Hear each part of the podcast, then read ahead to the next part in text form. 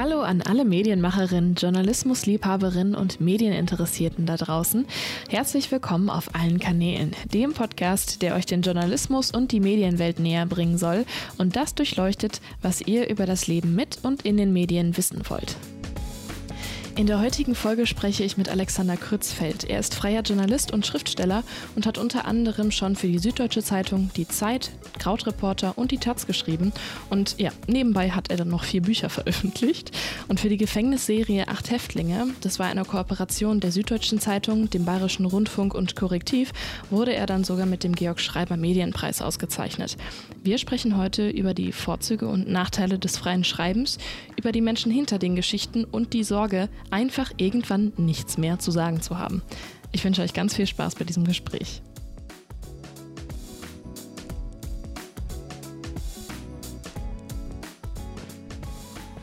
Guten Morgen, Alex. Freitagmorgen und du sitzt bei mir hier im Podcast. Dafür erstmal einen herzlichen großen Dank und ähm, ja, herzlich willkommen auf allen Kanälen. Sehr gerne. Du hättest mich natürlich auch einfach in deine Wohnung einladen können. Ja, stimmt. Das hätte ich machen können. Wobei es hier ähm, wirklich fast nicht auszuhalten ist. Also die Luft ist zum Schneiden, äh, sage ich mal so. Ähm, aber das geht wahrscheinlich gerade allen so. Ich meine, die Hitze steht ja überall irgendwie. Freitagmorgen, ähm, da wäre ja die Frage schon jetzt irgendwie nah. Halte ich dich gerade vom Schreiben ab? Sei ehrlich. Ja. Oder ist es vielleicht auch mal eine ganz willkommene Abwechslung? Okay, ich halte dich ab. Es tut mir leid. Nein, überhaupt nicht. Es ist ähm, eine willkommene Abwechslung auf jeden Fall über die Arbeit, die du jetzt gerade so machst, ne? wie du dich so als äh, freier Journalist und Schriftsteller durchs Leben bewegst. Darüber sprechen wir gleich. Aber die erste Frage, die sich am Anfang bei uns immer so ein bisschen ergibt, ist, wie wir überhaupt hier gelandet sind. Also wo das alles so für dich angefangen hat. Deswegen auch an dich die Frage, wie bist du zum Journalismus gekommen? Ganz klassisch über unsere Lokalredaktion in der Heimat mit 16, 17. Mh in den Sommerferien haben alle Leute sich so Jobs gesucht, um möglichst viel Geld abzustauben. Und dann sind die so in Keksfabriken gegangen und haben da irgendwie in der Woche 2000 Mark oder Euro, ich weiß gar nicht mehr, Euro bestimmt gemacht.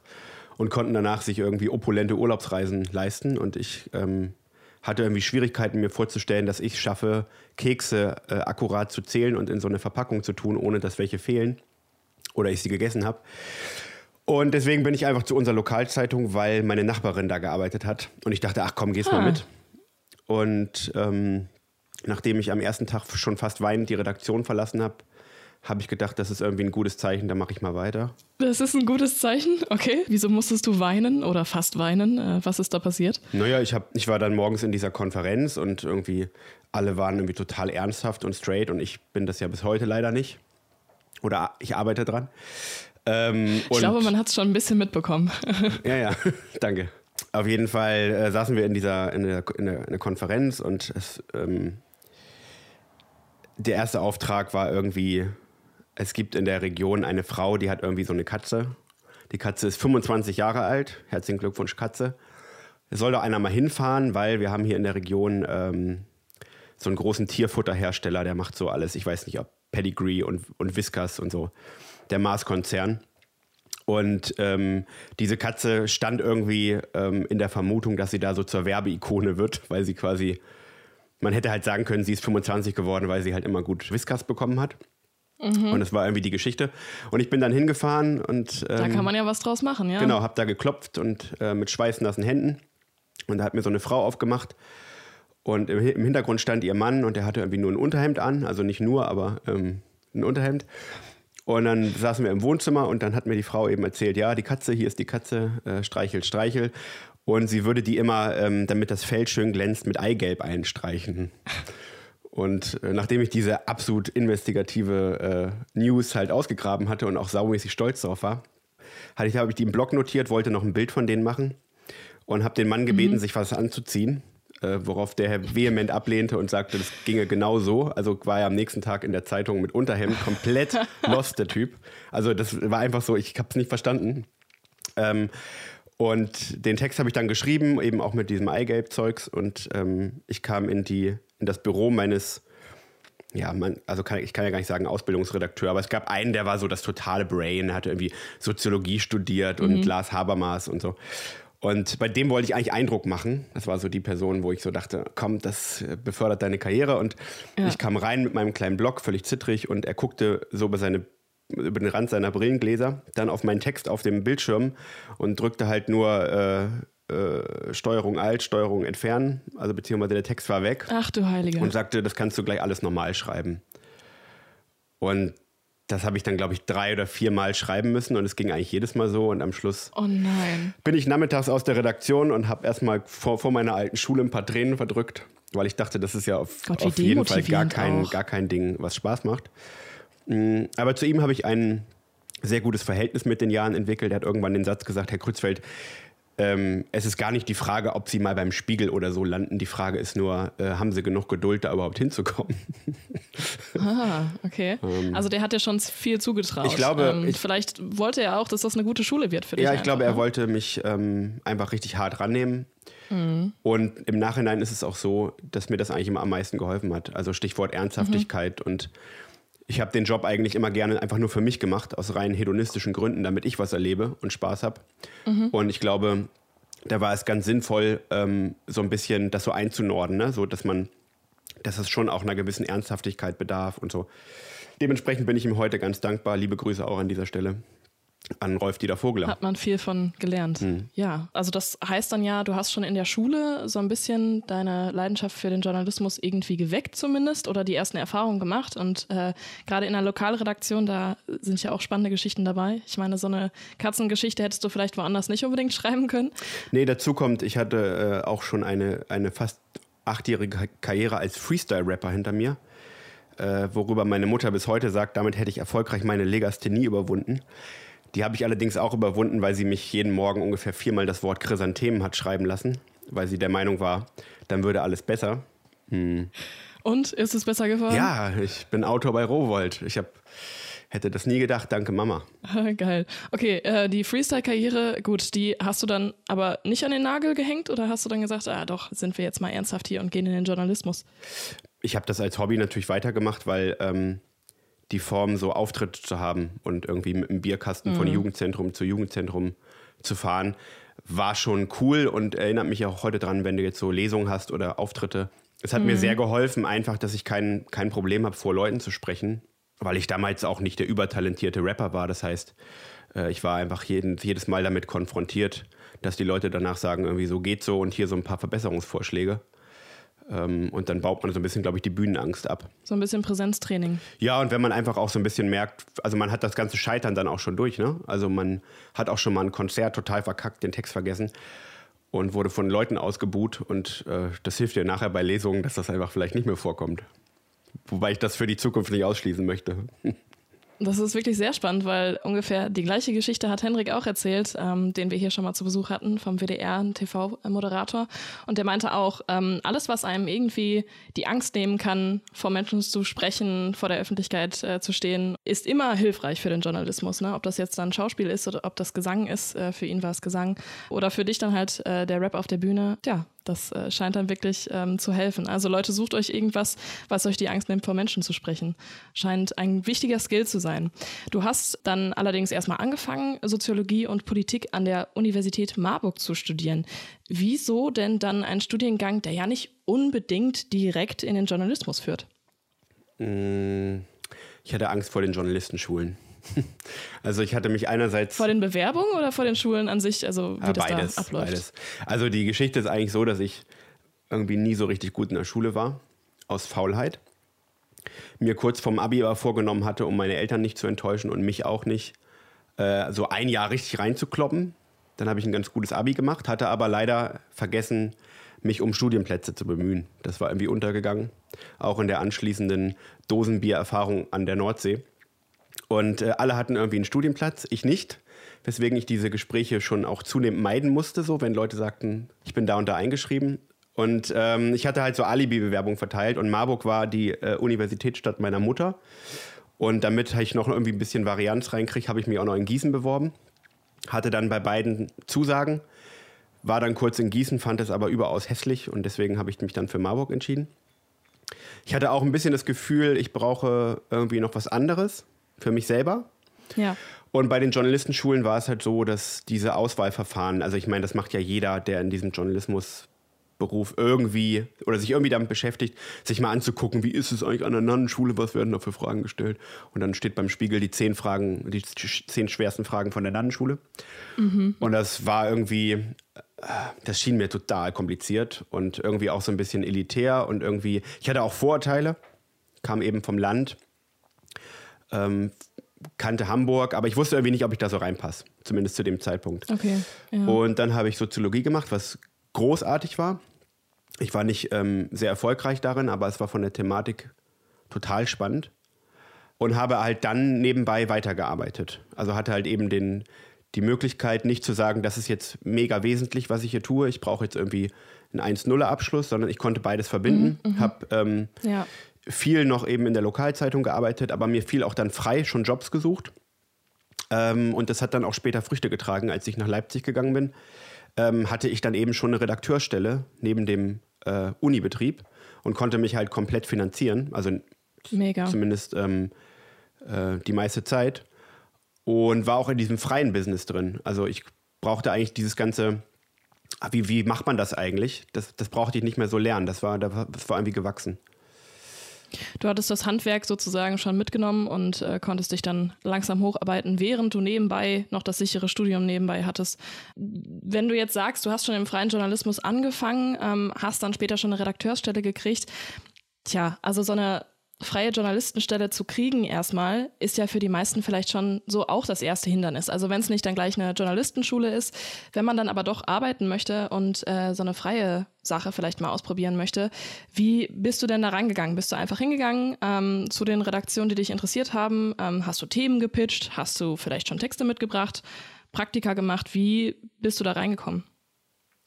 Also ich habe eigentlich überhaupt keine Praktika gemacht. Ähm ich habe in Leipzig dann meine Frau kennengelernt. Hm, die hatte dann irgendwie so 30 Praktika und zwar bei allem, was irgendwie so ging, von ZDF bis DPA. Und ähm, der Running Gag war eben, dass ich das gar nicht hatte, ne? aber ich hatte halt Geld. so und habe halt schon geschrieben. Ähm, ich habe mir tatsächlich ähm, immer gedacht, dass ich das beim Spiegel oder so nicht schaffe oder bei der Süddeutschen. Das war mhm. so ein, das war ein Traum, aber ich habe mir das gar nicht zugetraut eigentlich. Und deswegen habe ich irgendwann angefangen, mir so eine Liste zu schreiben mit Dingen, die ich in einem Jahr erledigen will. Also zum Beispiel eine Geschichte über okay. das und das. Oder eine Recherche, wo ich nicht aufs Geld gucke, sondern die ich für mich mache. Oder einen Roman schreiben, den ich natürlich nie veröffentlicht habe, der sau schlecht war. Aber einfach ähm, so Ziele, und diese Ziele mhm. waren immer verbunden mit, welche Redaktionen würde ich da gerne mal ansprechen, wo würde ich gerne Kontakte hinknüpfen. Und das habe ich eben sehr niedrigschwellig gemacht, also erst so lokales, dann regionales, dann irgendwann mal so jetzt.de und sowas. Und ähm, ich hatte immer ein, ein, Thema oder eine Geschichte. Und ich glaube, manchmal wurde ich auch nicht so richtig für voll genommen, weil ich halt eben so die entsprechende Vita jetzt nicht unbedingt besaß. Ähm, aber es war zu beobachten, dass wenn du eine gute Geschichte hast, und du musst halt eigentlich echt nur wie so ein Drogendealer rumgehen. Ich meine, die Leute sind halt alle quasi auf Newscrack. Wenn du da drei gute Sätze formulieren kannst und das ist spannend, dann kauft dir halt jeder was ab. Also das okay. dauert dann vielleicht ja. länger und vielleicht müssen sie dann irgendwie noch Rücksprache halten und dann wollen sie vielleicht mal, dass du dich überhaupt bewährst. Aber zum Beispiel ähm, Gerichtsreportagen, ich, ich komme also meine Mutter ist ja ähm, Richterin gewesen. Gerichtsreportagen, wenn du gute Gerichte in der Nähe hast, wo auch viel passiert, verkaufst du halt tatsächlich enorm viel. Das ist äh, keine so easy Arbeit. Du musst viel da rumsitzen und viel irgendwie recherchieren und gut bezahlt ist es ja als Freier oft auch nicht. Aber es passiert ja was. Also, du, ne, also über einen Mordfall zu berichten ist immer eine Geschichte, immer. Und so habe ich das halt gemacht. Ich habe dann eben geguckt, was gibt es bei Gericht und habe mir dann ein paar Sachen rausgeschrieben und dann habe ich irgendwann ähm, Kontakt zur Süddeutschen aufgenommen und so kam eben eins zum anderen und ähm, so kam man dann so ein bisschen in dieses, ähm, in dieses Becken, dass man so zu den Freien gehörte, die dann mal angesprochen wurden. Mhm. Und dann habe ich mir einfach irgendwann gedacht, so jetzt muss ich es eigentlich nur hochdrehen. Also sobald du einen Fuß in der Tür hast, musst du, glaube ich, anfangen, extravagante Dinge zu tun. Also ob die extravagant geschrieben sind oder äh, recherchiert sind, um dann auch ein bisschen aufzufallen. Ne? Damit du halt nicht, also ich hatte immer, ich hatte halt immer Kontakt mit Freien in meinem Freundeskreis, in meiner Familie. Und ich habe gesehen, dass irgendwie, irgendwann bieten die alle was an, ärgern sich über die Bezahlung, haben keinen Bock mehr, das zu machen, sind unzufrieden. Und dann stellt sich das so ein, als so ein allgemeiner Zynismus. Und das wollte ich nicht. Also ich wollte nicht ein Freier sein, der so Aufträge kriegt und bequem irgendwie so ein bisschen, ne? Also, sondern ich wollte irgendwie immer die Freiheit haben, selber zu entscheiden, was ich mache, für wen und dass ich auch jetzt nicht nach einem Medium geguckt habe. Also, okay. Also es war nicht wichtig, ob das jetzt unbedingt die Süddeutsche ist oder so. Ich wollte total gerne einfach selber Spaß bei der Arbeit haben, jeden Tag. Und ob das am Schluss, weiß ich nicht, ähm, in der Regionalzeitung läuft oder im Lokal oder völlig egal, es ging mir eigentlich nur um die Geschichte. Und deswegen habe ich auch den Spaß nicht verloren. Ne? Was auch sehr spannend ist, weil ich glaube, so gehen da wenige dran, weil wenige sich ähm, so sicher sind oder, oder darauf vertrauen, dass wenn sie das schreiben oder über die Themen schreiben, die sie auch selber total interessieren und wo sie selber mit Motivation auch dahinter stehen, die Story auch fertig zu machen.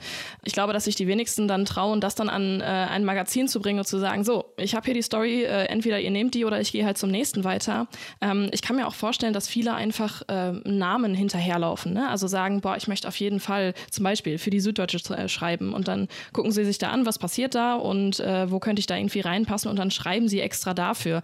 Ähm, glaubst du, dass das eine ist eine Alternativlösung, das wäre ein Alternativweg oder glaubst du, dass es eigentlich besser ist, wenn man sich auf die Themen verlässt oder die Themen schreibt, die einen selber irgendwie motivieren oder auf die man selber kommt?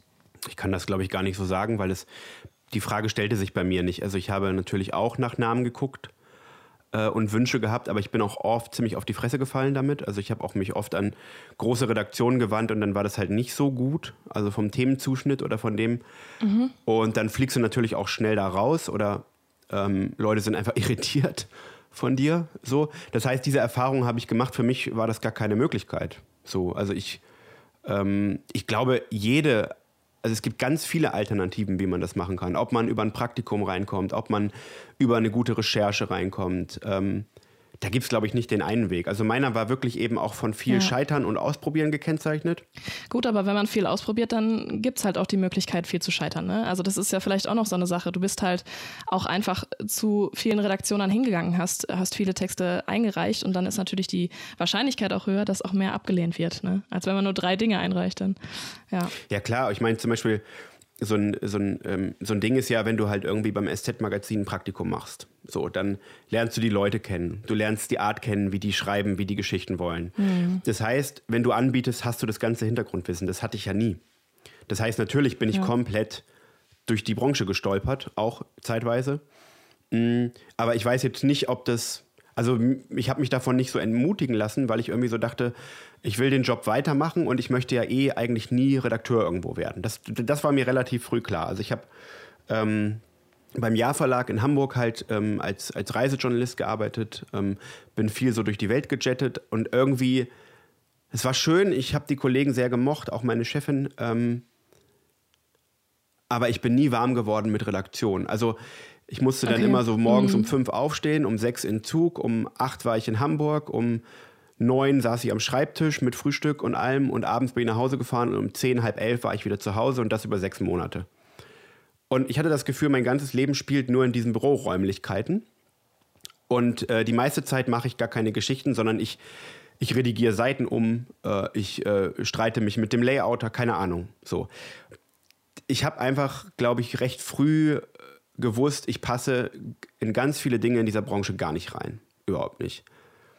Also meine, meine, meine Ausbildungsredakteurin bei, den, bei der Lokalzeitung, was ich vorhin meinte, hat irgendwie mal den Satz gesagt, so, du, du bist einfach, du bist so ein Fabulierer.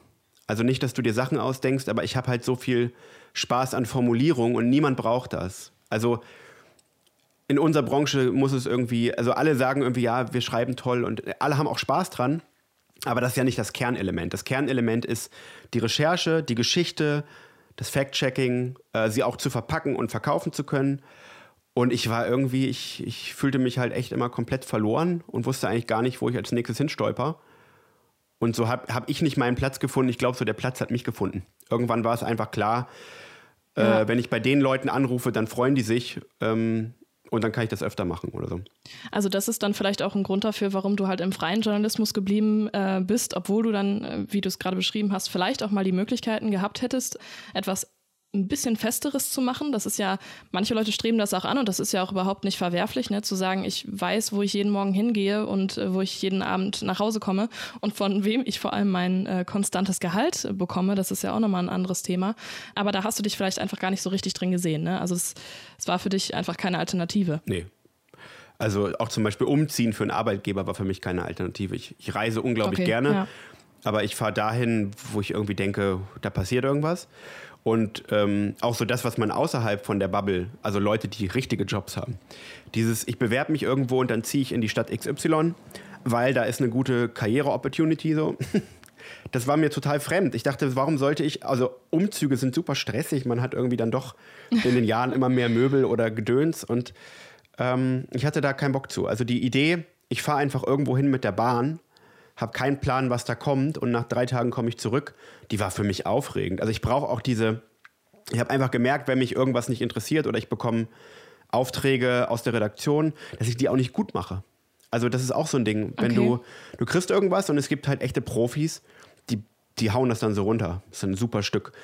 Bin ich aber, ist mein Kopf gar nicht für verkabelt. Also ich bin halt total äh, sprunghaft und ähm, auch unfokussiert in vielen Dingen.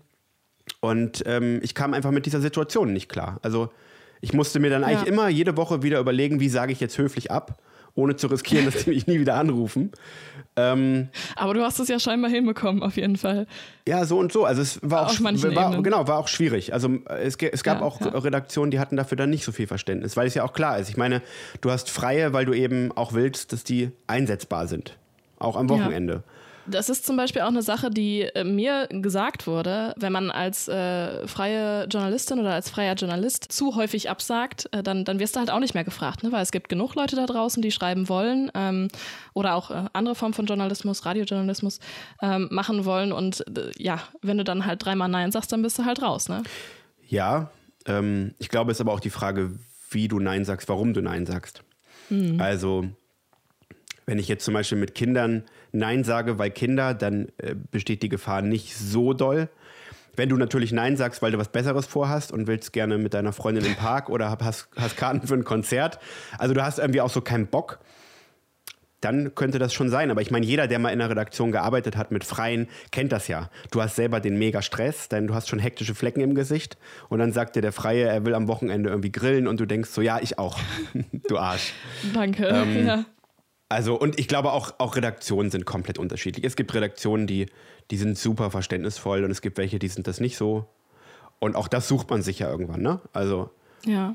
du brauchst schon, glaube ich, Leute, die dir vertrauen, die dich auch wirklich sehr mögen, auch persönlich, ähm, damit du dich weiterentwickeln kannst, die zum Beispiel auch wissen, wo deine Stärken und Schwächen sind. Hat ja jeder. Ähm, ja, und so, so findet sich das vielleicht. Also der persönliche Austausch im journalistischen System ist auch sehr wichtig, ähm, damit es überhaupt funktioniert und man ähm, da auch zufrieden bleibt im Job dann später. Ja, das Netzwerk. Ja.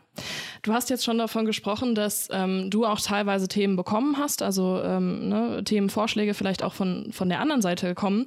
Wie ist denn das, also wie, wie funktioniert da dieser Austausch überhaupt? Also ähm, kommst du dann regelmäßig äh, auf die Redaktion zu und sagst äh, und bietest selber an oder ist es eher so, dass das von der anderen Seite kommt? Also die Leute wissen, dass sie, dass sie dich als äh, freien Journalisten zur Verfügung haben und kommen mit Themen, die zu dir passen könnten, zu dir an. Wie ist da der Austausch? Es gibt beides. Also ich hatte mal, ich habe mal für Daniel Schulz von der Taz so eine Geisterjäger-Geschichte geschrieben. ähm, und der ist ja ein sehr, sehr toller, umgänglicher Mensch. Und der hat dann schon gesagt, wenn du Bock hast, kommst du mal in die, also in die Redaktionskonferenz. Komm doch mal nach Berlin, mhm. setz dich mal dazu. Diese Möglichkeit gibt es, dass man einfach die Leute kennenlernt. Und ich denke, das sollte man auch nutzen. Ähm, es gibt aber auch den umgedrehten Weg. Zum Beispiel bei der Süddeutschen war ich halt irgendwann, also die Leute wussten, ich mache Gericht oder ich mache Kriminalität und ich kenne mich ein bisschen aus oder keine Ahnung. Oder ich bin einfach äh, frei verfügbar. Und dann sagen die eben, hier ist gerade das Gerichtsverfahren, kannst du da mal hinfahren und so. Okay, ähm, ja. Das handhaben die unterschiedlich. Ähm, ich glaube, es ist ein Privileg, wenn Redaktionen dich auf dem Zettel haben und so ein bisschen wissen, was machst du so thematisch und dich auch versorgen, weil es gibt einfach natürlich auch Wochen, da fällt dir halt einfach nichts ein. Also, ähm, oder du. Also da kannst du sozusagen nicht selber liefern oder nicht selber vorschlagen. Ja, oder du mhm. hast einfach, du hast keine Ideen oder vielleicht ist es auch gerade irgendwie eine schwierige Phase in deinem Leben und du bist ganz froh, äh, dir nicht immer alles irgendwie überlegen zu müssen. Und dann ist es natürlich gut, wenn die Redaktion sagt, hier pass mal auf, drei Aufträge, kannst das machen. So. Ja, und dazu zählt dann natürlich schon, oder da wäre es natürlich dann schon wichtig, ähm, dass man ein Profil von dir hat, dass man weiß, worüber du schreiben kannst. Du hast es schon beschrieben, ne? wenn die Süddeutsche weiß, okay, Gerichte, da kennst du dich mit aus, Gerichtsreporter, das hast du schon mal gemacht, da können wir ihn anfragen. Wie, für wie wichtig hältst du denn dann eine frühe Spezialisierung? Also ich, ich glaube, es gibt viele, die auch schon dafür einen Studiengang wählen, teilweise zum Beispiel. Also wenn sie mhm. sagen, ich weiß, ich will in Politikjournalismus gehen, ähm, ich studiere jetzt Politikwissenschaft zum Beispiel. Für wie wichtig hältst du das, dass man sich früh entscheiden kann, ähm, wie man sein Profil aufstellen will, wie man sich spezialisieren will? Da gibt es, glaube ich, also da bin ich, glaube ich, schizophren, da gibt es irgendwie zwei Antworten. Dann sag beide. Die richtige Antwort wäre, es ist total wichtig. Mhm. Ähm, wenn du ähm, in der Politikredaktion arbeitest, in der Kultur, wenn du Umweltthemen machen willst, dann ist je mehr äh, Background-Wissen du hast aus dem akademischen, wissenschaftlichen Bereich, äh, desto besser. Ne? Also du kannst, du, du siehst einfach Themen, die andere Leute nicht sehen. Mhm. So, also ich kann mich nicht hinsetzen und beispielsweise irgendwie was über Umwelt machen, was ich durch Zufall gefunden habe, wenn ich einen äh, Kollegen habe wie Rico Grimm bei Krautreporter, der das einfach nur macht und den du nachts ja, um drei ja, wächst und dann spuckt er dir die wichtigsten fünf Fakten aus aus seinem Newsletter. Ähm, du, du, ich kann das nicht sehen. Ich würde niemals auf die Querverbindung kommen. Ich würde niemals ähm, ein Thema als solches, als, als Ganzes begreifen, dass ich sehe, wo bieten sich überhaupt so Schnittstellen, wo kann man überhaupt mal tiefer reingehen. Das bleibt dir verschlossen. Ähm, mhm. Ähm, die andere Antwort ist, ich habe das nie gemacht. Alexander von Streit hat damals bei der Anfangszeit bei Krautreporter zu mir gesagt, so, Alex, so mit so einem Bauchladen einfach rumgehen, das wird nichts. Und ähm, irgendwie hatte er recht. Ich glaube, ich hätte eine andere Karriere gemacht, wenn ich spezialisiert gewesen wäre. Aber die, die Freiheit, die ich für mich habe, einfach morgens aufzustehen und zu sagen, keine Ahnung, draußen ist ein Ice Truck umgefallen, ich glaube, ich gehe da mal hin, ähm, die ist für mich persönlich total wichtig. Ich, mhm. ich kann mir nicht vorstellen, dass ich mich über Jahrzehnte mit einem Thema identifizieren kann. Ich bin so nicht. Ich war aber auch nie der, der Wissenschaftler. Es gibt einfach Leute, die können das, die können sich verbeißen in, in Themenkomplexen. Und das finde ich toll und das liest du auch. Also ich finde einfach Themen, ähm, wenn du, also wenn du Leute hast, die wirkliche Fachleute sind, das ist einfach großartig. Ne? Ich meine, aber ich bin halt auch so durch die Reportage, ich war irgendwie immer, mich hat alles irgendwie gleichzeitig interessiert. Ich konnte auch gar keine Prioritäten setzen. Also es konnte sogar sein, dass ich innerhalb einer Recherche. Du bist rausgegangen und hast die Themen einfach auf dich zufliegen sehen. Ja, nee, äh, die Themen nicht, aber zum Beispiel, ich habe irgendwie, ich war draußen, habe irgendeine Reportage gemacht und habe innerhalb dieser Reportage durch irgendjemanden, den ich kennenlernte, ein neues Thema erhalten und, und konnte das alte fast gar nicht zu Ende bringen, weil mich das Neue ja. auch so interessiert hat. Ähm, das ist halt vielleicht auch so ein bestimmter Schlag von Leuten ich weiß nicht, ob ich das empfehlen kann. Das hat auch einfach viel mit Glück und Zufällen zu tun, ne? Also. Und du bist dann halt auch einfach in, in dem Schreiben einfach dann sehr gut oder die Leute sagen, okay, wir wissen, dass da zumindest Qualität rauskommt, egal um welches Thema es jetzt vielleicht geht. Das ist ja auch eine Besonderheit, ne? Also das ist ja auch nicht äh, unbedingt für viele. Also so ein Profil kann ja auch einfach mal ein Zusatzfaktor sein, der einem einfach schneller ähm, Arbeit halt dann Auf beschaffen kann. Aber du hast ja schon als äh, Gerichtsreporter geschrieben, das heißt, da warst du ja schon irgendwie, hattest zumindest ein bisschen einen spezifischen äh, Bereich und hast dich dann später auch in etwas noch düsteren Themen wiedergefunden. Von anfangs Kriminalthemen zu später dann sogar Themen wie dem Tod. Das sind ja jetzt schon vielleicht auch nicht unbedingt Themen, wo sich jeder dran traut. Wie kam für dich eine Faszination für etwas düstere Themen, vielleicht auch teilweise tabuisiertere Themen? Wie kam das für dich, dass du gesagt hast, ja, das, das mache ich jetzt, darüber schreibe ich jetzt? Ähm, also meine Mutter war Richterin mm, und ich bin im Prinzip mit Gericht und mit Gefängnis aufgewachsen. Das war also meine Kindheit. Also wenn ich früher aus der Schule kam mit meinem kleinen Rucksack, so in der, weiß ich nicht, fünften, sechsten Klasse, dann bin ich halt äh, mittags nicht nach Hause, sondern ich bin mit meinem klöternden Tornister ins Gericht, äh, habe mich in so eine Sitzung gesetzt, wo meine Mutter sitzt, habe mich manchmal sogar direkt hinter, also direkt hinter das Richterpult gesetzt und dann in so eine Verhandlungspause gefragt, äh, was gibt es eigentlich heute zu essen, Mama? Und ähm, dann haben irgendwie die Anwälte gesagt, angesichts dieser wirklich sehr schwerwiegenden Probleme könnten wir uns vielleicht schneller vergleichen. Ähm, wir hatten den Parkplatz immer hinten beim Gefängnis. Das heißt, wenn wir dann losgefahren sind nach Hause, dann standen da die Gefängnisbusse. Und dann habe ich natürlich als Kind gefragt, Mama, was sind das für Leute? Sind die böse? Und meine Mutter hat gesagt, es gibt keine bösen Menschen. So, also das heißt, ich war ganz früh damit konfrontiert, einerseits mit der Faszination, auch das Psychologische, auch diesem Aspekt, wie gehen wir eigentlich damit um als Gesellschaft? Mhm. Ist das etwas Böses, was man verdammen kann? Spoiler natürlich nicht. Aber wie, wie funktioniert diese ganze Mechanik? Also ich meine, ne, du hast ja auch darauf angesprochen, mit, ähm, mit Kriminalitätsgeschichten natürlich dann diese große Serie Acht Häftlinge. Die ist eigentlich nur daraus entstanden. Mhm. Ähm, ich habe das ein Stück weit abgeschüttelt, weil es mit den Jahren ach, mich durch True Crime einfach zusehends ermüdet.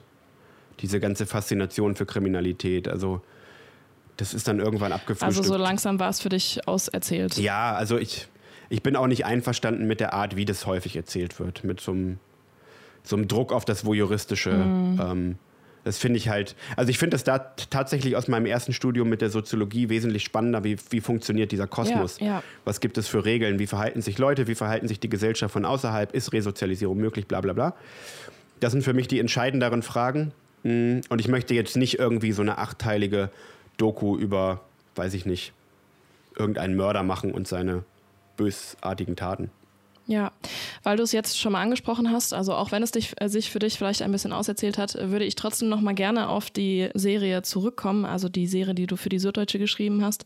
Acht Häftlinge, 2018 ist es veröffentlicht worden und die hat wirklich äh, sehr große Aufmerksamkeit bekommen. Du wirst auch ähm, ausgezeichnet mit äh, Journalistinnenpreisen dafür und äh, Du hast jetzt für diese Serie acht Häftlinge begleitet, hast über Erlebnisse und Erfahrungen im Gefängnis geschrieben, äh, die sie erlebt haben. Und äh, ich meine, wie geht man auf solche Protagonistinnen zu? Also wie erstmal ich kann mir schon vorstellen, ähm, es geht ja viel um Gedanken, um Emotionen, um, um Ängste auch äh, von den Häftlingen dann da würde jetzt wahrscheinlich nicht jeder sagen, ja klar, setze ich mich hier mit einem äh, Journalisten zusammen und spreche mit dem über diese äh, wirklich tief persönlichen Themen. Also wie geht man da auf Protagonisten zu in solchen Bereichen? Vielleicht ein kleiner Disclaimer vorab, das war ja eine Kooperation von Korrektiv, Süddeutsche und äh, BR und ich habe das mit ähm, Eva Achinger zusammen gemacht und ohne die wäre die Serie auch gar nicht entstanden. So.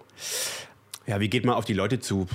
Wie auf alle anderen Leute auch. Also wenn du jetzt, wenn du jetzt Angst vor den Leuten hast oder vor den Taten oder dich das ekelt oder gruselt, dann hast du natürlich, ja, dann brauchst du das auch nicht machen. Also du gehst offen auf die Leute zu, du versuchst dir anzuhören, was sie zu sagen haben. Du musst natürlich immer filtern, dass anders über Straftaten gesprochen wird, wenn du sie selber begangen hast. Ja, also es ist ja keine objektive Wahrheit, das ist ja höchst voreingenommen mhm. und es ist teilweise auch enorm tricky, die psychologischen Verflechtungen aufzuknüpfen wieder. Ne? Also das reicht manchmal Jahre, Jahrzehnte zurück. Ähm, die Schuldfrage, gestehen die Leute sich das selber ein, entwickeln die alternative Realitäten, bla bla bla. Äh, das ganze Zeug. Aber ansonsten ähm, ist es nichts anderes. Also außer dass eben die Atmosphäre Gefängnis etwas anderes ist. Also du musst eben mhm. Besuchstermine beantragen, du musst dich dann rumschlagen mit, äh, ist ein Diktiergerät erlaubt? Nein. Sie haben auch nur eine halbe Stunde. Ja, wie soll ich denn mit jemandem eine halbe Stunde ein vernünftiges Gespräch führen, äh, wenn dafür fünf Minuten für Smalltalk draufgehen und und und. Das heißt, diese ganze Regelwut von Behörden und von Institutionen wie Gefängnissen, die ist natürlich total äh, anstrengend. Mhm. So. Ne? Ähm, der Rest ist eigentlich wie jede Reporter-Situation auch. Also du, du gehst irgendwo hin, setzt dich aufs Sofa, lässt dir was erzählen, nimmst das einfach erstmal möglichst offen zur Kenntnis hast aber im Hintergrund natürlich dein Erfahrungswissen und dein Recherchewissen und versuchst es damit abzugleichen. Und wenn es irgendwas nicht passt oder du irgendwas nicht verstehst, gehst halt nochmal hin. Wie schaffst du es denn, möglichst unvoreingenommen in solchen Situationen zu sitzen? Also du hast ja ich jetzt so. gerade schon. Okay. Ich bin komplett unvoreingenommen. Ich, ähm, das ist eine gute Qualität für einen Journalisten. Das ja, das ist vielleicht auch meine einzige Qualität, ganz ehrlich. Ähm, Nein. Ich habe keine. Ich habe. Ja, aber es ist halt so. Also das ist die einzige, die mir, sag ich mal, auffällt, die ich mir selber zugestehe. Ja, ich kann dir sagen, ich äh, kenne dich noch nicht so lange, aber du hast noch einige mehr Qualitäten. Aber das jetzt nur mal hier so nebenbei. Ja, die 10 Euro kriegst du später. das, war für, das war für die Einladung in den Podcast. Ne? ähm, also ich bin wirklich so, so unvoreingenommen. Ich habe als Kind, das ist auch wieder so eine Anekdote von meiner Mutter, ich habe mich überall rumgetrieben und äh, mit den Kindern gespielt, wo meine Mutter manchmal dachte, oh, oh, zerrüttete Elternhäuser, können die nicht lieber bei uns spielen? Ähm, so Sachen, die einfach so Eltern durch den Kopf gehen, wenn du irgendwie denkst, dein Kind ist irgendwie auf der Straße und ist mit Leuten unterwegs, was irgendwie nicht so cool ist. und dann nehmen die Leute vielleicht auch noch Drogen und keine Ahnung. Also so diese Sorgen, die Eltern vielleicht dann haben. Mich hat das einfach, ich, ich wollte jetzt nicht irgendwie Drogen nehmen oder so, ne? Mich hat es einfach total interessiert. Mhm. Ich habe nie, nie unterschieden. Wenn Leute mir irgendwas erzählen, was sie in ihrem Leben anders machen als andere Menschen, dann denke ich immer nur spannend. Es ja. hat nichts damit zu tun, ob ich das selber lebe oder leben möchte aber ich, hab, ich bin nie voreingenommen. Ich habe eher das Problem, überhaupt irgendwann in die Situation zu kommen, eine Haltung zu etwas zu entwickeln. Also wirklich, du musst dich ja irgendwann hinsetzen und sagen, so, was ist jetzt meine, meine Haltung, meine Aussage für diesen Text? Was, was möchte ich sagen? Mhm. Und da beginnen bei mir eher die Probleme, dass ich eigentlich alles gleichwertig interessant finde und unglaublich viel Arbeit investieren muss, für mich das zu so einem Abschluss zu kriegen. Weil ich auch der Wahrheit nicht traue. Das heißt nicht, dass es die nicht gibt oder dass man die nicht finden kann, wenn man vernünftig recherchiert. Aber dieser Spruch, ne, wenn du nicht dreimal deine Meinung geändert hast, hast du nicht recherchiert. Der, den, der trifft auf mich im Besonderen zu, weil ich es tatsächlich nicht gut schaffe, eine Wahrheit zu finden. Also ich denke immer, es ist noch irgendwas, was ich übersehen habe. Es ist irgendwas, wo ich mir, wo ich noch ein paar Meter gehen muss. Mhm. Weil das diese eigene Unsicherheit ist, sich selber gar nicht zu vertrauen. Seine, seinem Urteilsvermögen nicht. Und so geht eben das eine, also das eine ist eine sehr gute Eigenschaft und das andere ist eine sehr große Schwäche. Und so geht das praktisch Hand in Hand. Was aber auch sehr spannend ist, weil ich mir vorstellen kann, dass das die Texte auch total hochwertig macht, dadurch, dass du dies halt äh, so häufig dann durchdenkst und, und nachforscht und äh, dann doch vielleicht auch nochmal Richtung wechselst. Hast, kam das auch schon mal vor, dass du Texte geschrieben hast und ja. dann irgendwie im Nachhinein doch nochmal gesagt hast, ach nee, ich möchte eigentlich doch einen anderen Dreh drin haben? Ja klar, also mir sind auch im Nachhinein, wenn Texte schon erschienen sind, Sachen eingefallen, nachts im Bett, wo ich dachte, Aha. scheiße. Oder das berühmteste, ich meine, das kennt jede, jede, jeder Reporter, jede Reporterin. Du schreibst eine Geschichte auf und dann erscheint die und dann triffst du den Protagonisten, die Protagonistin irgendwann wieder und dann erzählt die dir was und du merkst, du hast aufs falsche Pferd gesetzt. Das ist extrem schrecklich. Das darfst du ja auch keinem oh erzählen. Oh das, ist ja, ja, das ist ja ein komplettes Tabu. Ich ja. meine, das, das ist aber, das ist einfach diese Arbeit. Natürlich passiert das und das ist extrem schwierig, damit umzugehen. Ja. Follow-up-Text erstmal. Weil du kannst jetzt nicht deiner Redaktion. ja, äh, das ist aber schwer. Also zum Beispiel Redaktionen ja. sind auch nicht scharf drauf, dass du die eigene Berichterstattung torpedierst.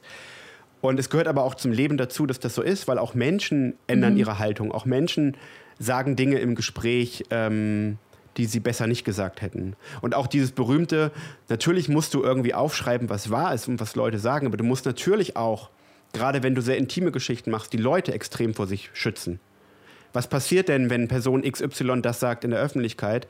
Und das ist eben auch ein, ein, ein wirklich relevanter Teil der Arbeit, darüber nachzudenken, du hast ein Interesse, etwas zu machen, aber die anderen haben ja auch ein Schutzinteresse. Und das darf nicht mhm. einfach kollidieren. Du darfst nicht deine eigenen Interessen oder das deines Mediums für höher erachten. Ne? Also ich, ähm, Sebastian Esser von Krautreporter und von, von, von Steady hat das mal gesagt. Die, die große Stärke eines Reporters, einer Reporterin ist ja auch zu erkennen, wann man die Geschichte nicht macht. Mhm.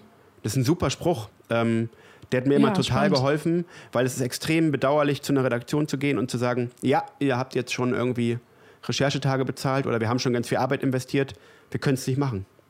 Das will niemand. Das ist echt schlimm. Aber ich habe eben solche Fehler auch erlebt. Ich habe zum Beispiel mal ähm, bei jetzt.de, als dieser Amokläufer in München war, in diesem McDonalds. Mhm. Da habe ich äh, zusammen mit der Redaktion ähm, einen Text gemacht, weil ich hatte in einem Computerspielforum, also bei Steam, vermeintlich diesen Täter gefunden. Dass der da Sachen veröffentlicht hat. Unter dem Namen und so weiter. Und natürlich denkt man erstmal, das hat jemand später reingeschrieben, aber es stimmte mit den Daten, mit dem, äh, wie der gesprochen hat, mit dem Umfeld so. Und wir waren uns das total sicher. Und du kannst mhm. den ja nicht mhm. ohne weiteres fragen. Der war dann in Untersuchungshaft und so. Und ich habe die Geschichte gemacht und auch natürlich unter großem Zeitdruck und auch natürlich wollte auch die Redaktion die Geschichte, aber ich habe das gemacht und habe mich einfach nicht genug rückversichert. Und dann war der das nicht, ne? In einem Münchner oh Leitmedium. Ja. Ja, ja, was, was meinst du, was los war? Ich, ich saß zu Hause, hab geheult und hab gedacht, Alex, du bist so einfach der größte Idiot auf der ganzen Welt. So. Aber, aber rückwirkend betrachtet ist es halt so, dass es darüber wird ja nicht so viel gesprochen. so. mhm. Verstehe ich auch. Also ich merke auch, dass mir das schwerfällt. Aber äh, es gehört irgendwie zu der Arbeit dazu. Man muss das auch transparent einräumen. Das war extrem schmerzhaft für mich, dass da drunter stand, unser Reporter hat sich total vertan. Ich habe natürlich bis zuletzt überlegt, wie komme ich irgendwie aus der Nummer raus, aber geht ja nicht. Aber es hat mich auch beschäftigt und gestärkt Also ich kann sicher sagen, dass wenn man so einen Fehler macht, man den nie wieder macht. Mhm. Und vielleicht ist es deswegen gar nicht so schlecht, dass, dieser, dass, dass bestimmte Fehler passieren, äh, die man nicht einfach hinnimmt, sondern die man für sich intensiv nachbearbeitet. Ne? Also ja. Ähm, ja, Journalismus ist ja auch irgendwo wie ein Handwerk, ne? Und äh, wenn man dann einmal den falschen Handgriff gemacht hat, äh, dann denkt man vielleicht das nächste Mal drüber nach, ob man den nochmal so wiederholen würde. Ja, nur eben unter diesem enormen Druck, unter dem ja, ja alle ja, stehen ja. in dieser Branche. Äh, der auch gefühlt immer schlimmer wird durch den ganzen Zeitdruck auch, ne? Also ähm, der war aber früher auch schon ist jetzt so. Eigentlich, war, ja. Also der war früher halt auch schon extrem schlimm. Ich weiß gar nicht, ob sich das. Klar, du hast jetzt irgendwie Social Media und du hast eine andere Newsgeschwindigkeit, das schon. Mhm. Aber äh, wenn ich so überlege, dass Barbara, also meine Frau, was die aus ihrem DPA-Praktikum schon von vor zehn Jahren oder was erzählt hat. Ne? Also, DPA ist ja auch noch eine, eine ganz besondere Geschichte. Total, ja. aber zum Beispiel bei uns früher im Print war es halt so, wir hatten zwar vielleicht mehr Zeit, aber Zeit ist jetzt nicht unbedingt etwas, was immer nur auf deiner Seite steht. Das ist zwar toll, du kannst alles durchdenken, aber je mehr du durchdenken kannst, desto mehr potenzielle Fehler kannst du theoretisch ja. auch machen. Mhm. Und ähm, irgendwie zu wissen, man hat wochenlang an einer Geschichte gesessen heißt ja nicht, die Geschichte ist per se gut, sondern sie heißt auch, wenn du da dann einen Fehler machst, ist es so richtig scheiße. Und dann werden natürlich die Redaktionen sagen, was hast du eigentlich die ganze Zeit gemacht? Keine Ahnung. Also ich glaube, der Druck ist einfach extrem schlimm. Mhm. Auch der finanzielle Druck, der kommt dazu, dass es halt enorm schwierig ist, von der Arbeit zu leben und du die ganze Zeit zu Kompromissen gezwungen wirst, also dich auch, dich auch selber zwingst natürlich. Ähm, ja, und das ist eben dieses berühmte wahrscheinlich, warum Leute immer wieder sagen, mach doch was Anständiges, ähm, werd doch nicht Journalist oder so, Journalistin. Ja.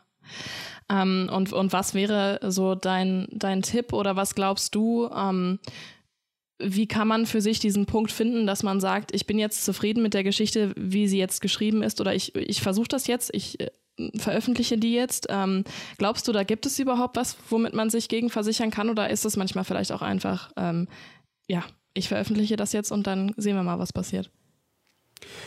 Also ich kann das nur von mir sagen, bei mir tritt dieser Punkt, ich bin zufrieden mit einer Geschichte nie ein, sondern der mhm. Punkt der Deadline tritt ein. Und dann ja. versuche ich hektisch die letzten fünf Sätze noch dran zu montieren. Äh, wo, wo ich mir allerdings wirklich viel Zeit lasse, ist, äh, vorher darüber nachzudenken und die Fakten immer wieder zu überprüfen. Ähm, mhm. Also was Zahlen und Namen und sowas. Das mache ich schon. Also da gehe ich dann irgendwie dreimal in Abständen rüber, weil das, das muss alles bei aller Schönschreiberitis und so, das muss alles irgendwie stimmen. Äh, dass ich selber mal sage, ich habe oft gedacht, so, wow, du hast einen total schönen Anfang und dann kam irgendjemand hat gesagt, das ist der schlimmste kitschige Anfang, den ich je gelesen habe und ich habe gedacht, aber deine Anfänge. Was ja auch ähm, subjektiv ist, klar, ne? ist auch schwierig und, im Schreiben. Ähm, ja. Es ist auch so, dass sich das auch bei Reportage einfach einbürgert. Also diese, irgendwann kennst du alle Anfänge, du hast alle mal gesehen und geschrieben und irgendwie ist, ist ist das immer an einem Donnerstagnachmittag und der Himmel ist stahlblau.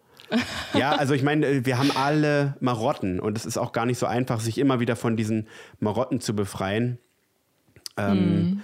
Das hat dann irgendwie so eine Bratwurst-Journalistigkeit. Also so irgendwie. Na gut, aber manchmal hat es vielleicht auch einen Wiedererkennungswert, ne? Also ähm, wenn man eine Stimme für sich auch findet oder eine Art und Weise, wie Komplett, man einfach schreibt. Kompletter also, Mythos. Also kompletter Echt, Mythos. Ja, kompletter Mythos. Was beim Reporterpreis und so dann irgendwie gesagt wird, äh, man erkennt die Leute ohne Autorenzeile an der Stilistik. Ach Quatsch, ach Quatsch. Ja, ja. So. Okay. Das ist, wird immer so, ja, Relotius ist enttarnt, ja, der hatte die Stimme, das hätte man alles erkennen können. Ja, Quatsch, konnten wir aber nicht. Sonst hätten sie es ja. Hm. Also ich bin der Meinung, ich, ich, ich, ich habe wirklich auch viele Kolleginnen und Kollegen sehr intensiv gelesen und ich würde nie, also ich, mir, mir würde kein Beispiel einfallen, wo ich sage, ohne Autorenzeile wüsste ich hundertprozentig. Das ist ein Text von dem. Also, mhm. ich meine, da können sich ja die, da können sich die Silberrücken der Branche gerne zu Wetten das stellen und so eine Blindverkostung machen mit Texten. Ich wette, das würde nicht gut ausgehen, einfach. Ja, ja, ja. Jetzt hast du natürlich auch, ähm, dadurch, dass du erstmal viele Reportagen auch geschrieben hast, aber natürlich auch gelesen hast, dich viel damit auseinandergesetzt hast, irgendwo vielleicht auch so ein bisschen einen Blick dafür, was eine gute Reportage ist und was nicht. Du hast ja auch für PICT ähm, teilweise Reportagen rausgesucht, äh, kuratiert, also rausgesucht und bei PICT empfohlen dann und kommentiert. Ähm, was würde für dich denn eine gute Reportage ausmachen? Also worauf können wir zum Beispiel jetzt beim Lesen, aber vielleicht auch beim Schreiben achten? Boah, mein Gott, du fragst mich was. Ich habe überhaupt gar keinen guten Blick für Reportagen. Ich meine, der Grund, ich bin ja auch nicht mehr bei PICT. also frag andere, die bei PICT Reportagen kuratieren. Äh, Gesellmann oder so, die können das besser sehen, glaube ich. F vielleicht sagt Christian jetzt auch nö. Vielleicht, ich ähm, wollte gerade sagen, vielleicht spricht Christian ja nochmal mit mir. Das kann ja alles passieren. Hau ab, äh, ich kann das auch nicht. Ähm, nee, ich kann das tatsächlich nicht. Also es. Ähm, naja, aber es hat ja vielleicht schon irgendwo äh, so ein bisschen ein Gefühl. Also ich denke mir schon, dass du, dass du Texte liest, dass du journalistische Stücke liest und schon irgendwo ein Gefühl hast, ne, finde ich das jetzt gut oder äh, glaube ich, das ist schlechter Journalismus. Also, ne, das oder? Ja, aber was ist schlechter Journalismus, wenn es jetzt komplett Klischee ist, wenn es irgendwie so, so Konflikte überhöht, also so bei diesen Relotius-Geschichten hat man das ja danach gehabt, so, ne, dass da so monumentale Konflikte entstehen, wo eigentlich jeder theoretisch wissen kann, ich meine, äh, hätte das ja, also es, wir haben das ja auch alle nicht gedacht, aber so, so monumentale Konflikte, wo du denkst, ja, die sind larger than life, das, das tritt halt sehr selten auf und nicht in Reihe. Mhm. Das findet man nicht immer und äh, das ist auch manchmal ein bisschen konstruiert alles. Also ich meine, so ist das Leben ja nicht. Menschen halten sich schon mit ganz kleinen Konflikten monumental auf. Also es braucht gar nicht diese existenziellen Fragen von Leben und Tod und so. Ähm, nee, ich, ich, ich lese auch nicht mehr so viele Reportagen, weil ich auch so ein bisschen das Gefühl habe, man hat dann ab einem gewissen Punkt alles mal gehört und gelesen. Also, weil viele ähneln sich, ne? Also, es gibt immer wieder welche, weiß ich nicht, New Yorker, wo du sagst, wow, krass, heftiges Brett. Aber es gibt auch welche, wo du einfach sagst, ja, okay, das ist jetzt der x-te Missbrauchfall, das ist der x-te Sektenfall, das ist der äh, x-te Fall, ähm, äh, weiß ich nicht, unser Autor ähm, hat das äh, Skydiven ausprobiert und jetzt will er sein Leben umstellen. Also es gibt so viele verschiedene Dinge, die man einfach schon mal gelesen hat. Mhm. Mhm dass man schon auch so eine gewisse Müdigkeit entwickelt und ich mittlerweile mehr, ich lese einfach mehr so rein sachliche Texte, also wissenschaftliche Texte, Journals, irgendwie sowas, weil ich auch nicht immer damit konfrontiert bin, dass das so Sachen sind, die ich selber machen muss. Ich finde es auch anstrengend. Ähm, mhm. Du liest sowas und denkst dann so, ja, das hätte ich anders gemacht oder das kann ich aber nicht so gut, ich bin voll der Lappen. Äh, und du bist immer mit der eigenen Arbeit konfrontiert. Ähm, ja, was ich also auch sehr spannend finde im Journalismus, weil es so äh, rund um einen dauerhaft irgendwie passiert. Andauernd liest man irgendwas und äh, wenn man dann auch noch selber schreibt, dann kann man schon gar nicht mehr, ich sage immer, ich, ich, ich kann eigentlich gar keine Medien mehr konsumieren. Durch das äh, Kommunikationswissenschaftsstudium und dann ne, Journalismus, Social Media, äh, das ist äh, grauenvoll irgendwie, weil man das immer mit Arbeit und mit eigenem Können verbindet. Und vor allem dann halt auch immer das Gefühl hat, wie du es jetzt gerade selber beschreibst, ähm, also das Imposter-Syndrom, das ist ja äh, unter Journalisten schon sehr verbreitet auch, dass man eigentlich immer das Gefühl hat, man kann es nicht so gut äh, wie alle anderen. Bei ähm, Schriftstellerinnen ist, glaube ich, noch schlimmer. Ja, hast du das so? Ja. ja? Mhm. Also da ist es, also so Roman und Fiktion anzufangen, war irgendwie schon mal nochmal eine ganz schöne Klatsche. Okay. Also ich habe eigentlich vorher schon gedacht, dass es schlimmer nicht kommen kann, aber es war dann auf jeden Fall wesentlich schlimmer. Ähm, ja, dann lass uns doch auch gerne mal darüber sprechen. Also ähm, du bist von kürzeren Texten, vielleicht teilweise auch äh, etwas längeren Reportagen, ja auch irgendwann zum richtigen Langformat gewechselt, hast mittlerweile vier Bücher veröffentlicht und äh, schreibst schon am nächsten, wie ich das auf Instagram beobachten kann. Und ähm, wie, wie kam denn das für dich überhaupt dann irgendwann, dass du gesagt hast, so, das äh, reicht mir jetzt alles nicht mehr, ich muss jetzt hier, ich schreibe jetzt ein Buch. Hastest du einfach irgendwann genug Material und nee, hast gesagt, nee. alles klar, oder wie kam das? Ich habe, also da mag mich meine Erinnerung jetzt trügen, aber ich habe mit Tom Müller vom Aufbauverlag, Blumenbar, der Lektor, der war mit meiner damaligen besten Freundin oder auch jetzigen besten Freundin, aber er war damals mit ihr befreundet und die saßen in Berlin und waren, waren bestimmt irgendwie betrunken. Auf jeden Fall hatte irgendwie Tom halt. Das war bestimmt Alkohol im Spiel, okay. Keine Ahnung. Also sie saßen auf jeden Fall, glaube ich, irgendwie rum, hatten einen netten Abend und ich glaube, also wenn ich mich richtig erinnere, ich weiß es gar nicht mehr so genau, ähm, hat Tom irgendwie gesagt, er will was über Darknet machen und Drogenhandel im Internet und so. Und er suche eigentlich eine Autorin und eine Autorin. Und ähm, ich glaube, Ellie meinte, äh, ja, nimm doch Alex. So, so unromantisch war das. Und er wollte dieses Buch und der Rest war irgendwie auch egal. Und dann hatte ich meinen ersten Buchvertrag ähm, und habe das einfach gemacht. So. Und, ähm Was heißt einfach gemacht? Also, ähm, wie kann man sich das vorstellen? Ich meine, als freier Journalist bist du ja sowieso eigentlich recht offen. Du kannst die Dinge eventuell, eigentlich theoretisch, so legen, wie du möchtest, aber du musst ja auch irgendwo gucken, dass du einen vernünftigen Unterhalt irgendwie bezahlen kannst, dass du klarkommst ähm, und ähm, Ich müsste das gucken, ja. Ja, normalerweise genau. Das heißt, wie baust du sowas auf? Also hast du dann gesagt, okay, ich setze mich jetzt hin und schreibe nur dieses Buch oder hast du nebenbei immer noch weiter auch geschrieben? Also für Zeitungen geschrieben? Also ich versuche immer nebenbei so ein bisschen zu schreiben, auch so für die Psychohygiene, dass man nicht so eine Sache immer nur ausschließlich macht. Mhm. Gerade wenn die Buchprojekte dann irgendwie so ein Jahr dauern, finde ich das immer ganz gut, mal zu sagen, ich mache jetzt irgendwie eine Computerspielrezension. Ja, also irgendwas, was damit nichts zu tun hat, um so ein bisschen da auch rauszukommen. Äh, naja, du kriegst einen Vorschuss, kriegst einen Vertrag, einen Vorschuss, dann hast du Geld für zwei Monate oder drei Monate und dann machst du das und hoffst, es fertig zu kriegen, damit du auch die zweite Rate bekommst. So, dann bekommst du die zweite Rate, dann bekommst du Lesungen, dann bist du irgendwie da drin. Dann war es bei meinem ersten Buch so, dass es einfach Ah, es war halt auch inhaltlich manchmal einfach schlecht und dann hat, da musste ich ein zweites Buch schreiben, um diese Scharte wieder auszuwetzen. Und dann habe ich zweites Aha, geschrieben. Da sind wir also beim Second Draft. Äh, bei Zeitungen ein bisschen schwieriger, beim Buch? Genau, also habe ich dann Machbar. ein zweites Buch geschrieben, einfach um ja. die, diese Schuld zu begleichen oder von mir zu nehmen in der öffentlichen Wahrnehmung und das war dann gut, aber leider völlig zu früh für den Zeitgeist. Das war dann also und dann habe ich gedacht, gut, dann schreib halt mal was, was irgendwie jetzt mal ein bisschen näher dran ist an der Gegenwart und so gehst du von einem ins Nix. Also ich habe jetzt keinen Plan, ähm, ich mache das einfach gerne. Hm, ich schreibe auch lieber Bücher, als dass ich viele Bücher lese. Also, ähm, was nicht heißt, dass ich nicht gerne lese, aber äh, ich, ich mag das. Also, das fängt schon damit an, so Kapitel zu strukturieren. Also, sich so eine Liste zu machen mit 40 Kapiteln und einfach zu wissen, du musst halt wirklich 40 oder 20 Kapitel irgendwie füllen. Wie macht man das? Ähm, mhm. diesen, diesen Umfang zu haben. Auch wirklich vielleicht mal Sachen unterzubringen, die in einer Reportage never ever Platz hätten. Ich mag Buchcover, ich finde irgendwie das schön, wie die entstehen. Ich finde irgendwie Buchhändler und Buchhändlerinnen toll, wenn die dann irgendwie dich stolz auf eine Lesung einladen, dann bin ich halt auch immer total gerührt. Ähm, irgendwie hat das so ein, das hat so einen ausgeruhten Charakter irgendwie so ein bisschen für mich. Und den finde ich im ein Journalismus. weniger Stress als Genau, im Journalismus, Journalismus ist halt mhm. alles super wichtig, super eitel, super macht den Rücken gerade, sei irgendwie jemand und sage im Deutschlandfunk kluge Sachen. Und da ich da eben nicht so reinpasse, ist für mich so, äh, mach einfach einen Beruf, den keiner ernst nimmt, wo Kehlmann gesagt hat, Bücher schreiben ist halt kein ernstzunehmender Beruf für einen Erwachsenen.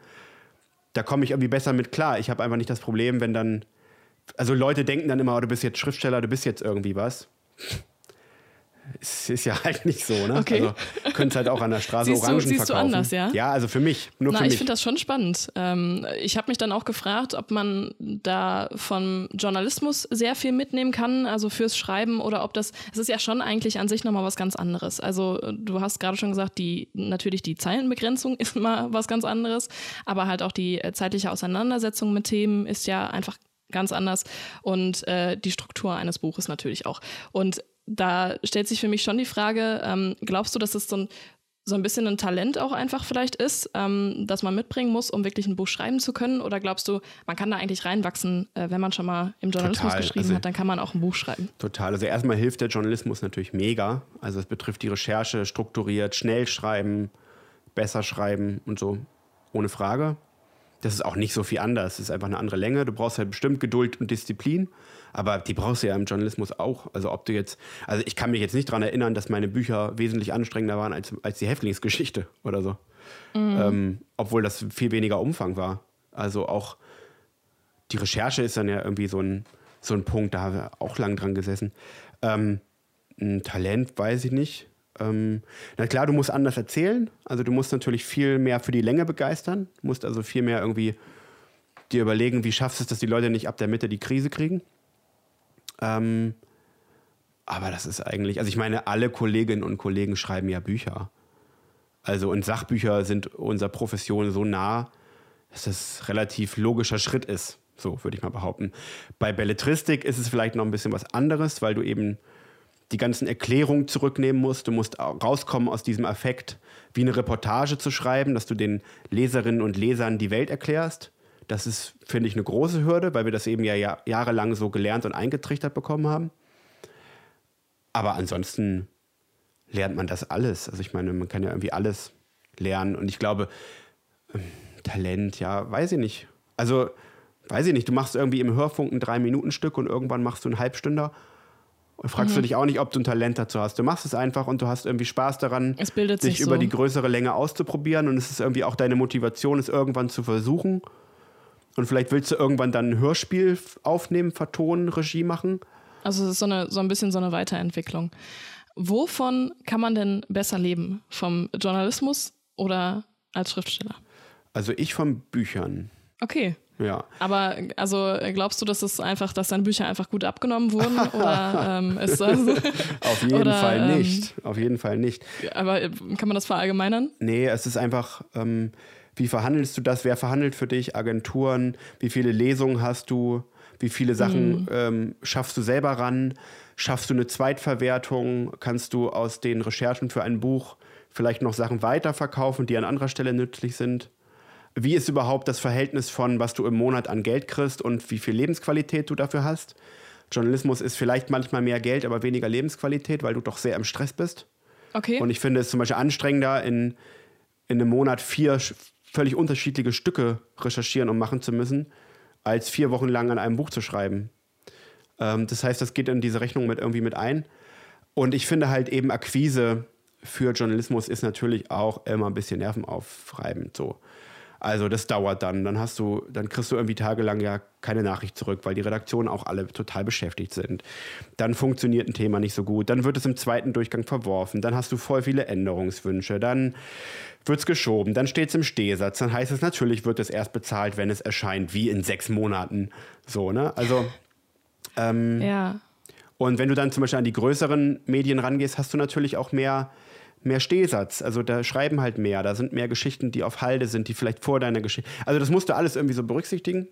Ähm, mhm, mh. Und für mich ist es eigentlich äh, Bücher. Ich muss ja aber auch sagen, ich mache ja auch für den Film, also bin auch so eine kleine Filmfirma. Das heißt, auch da sind einfach die Recherchen, die ich vielleicht parallel für Bücher aufnehme, verwertbar.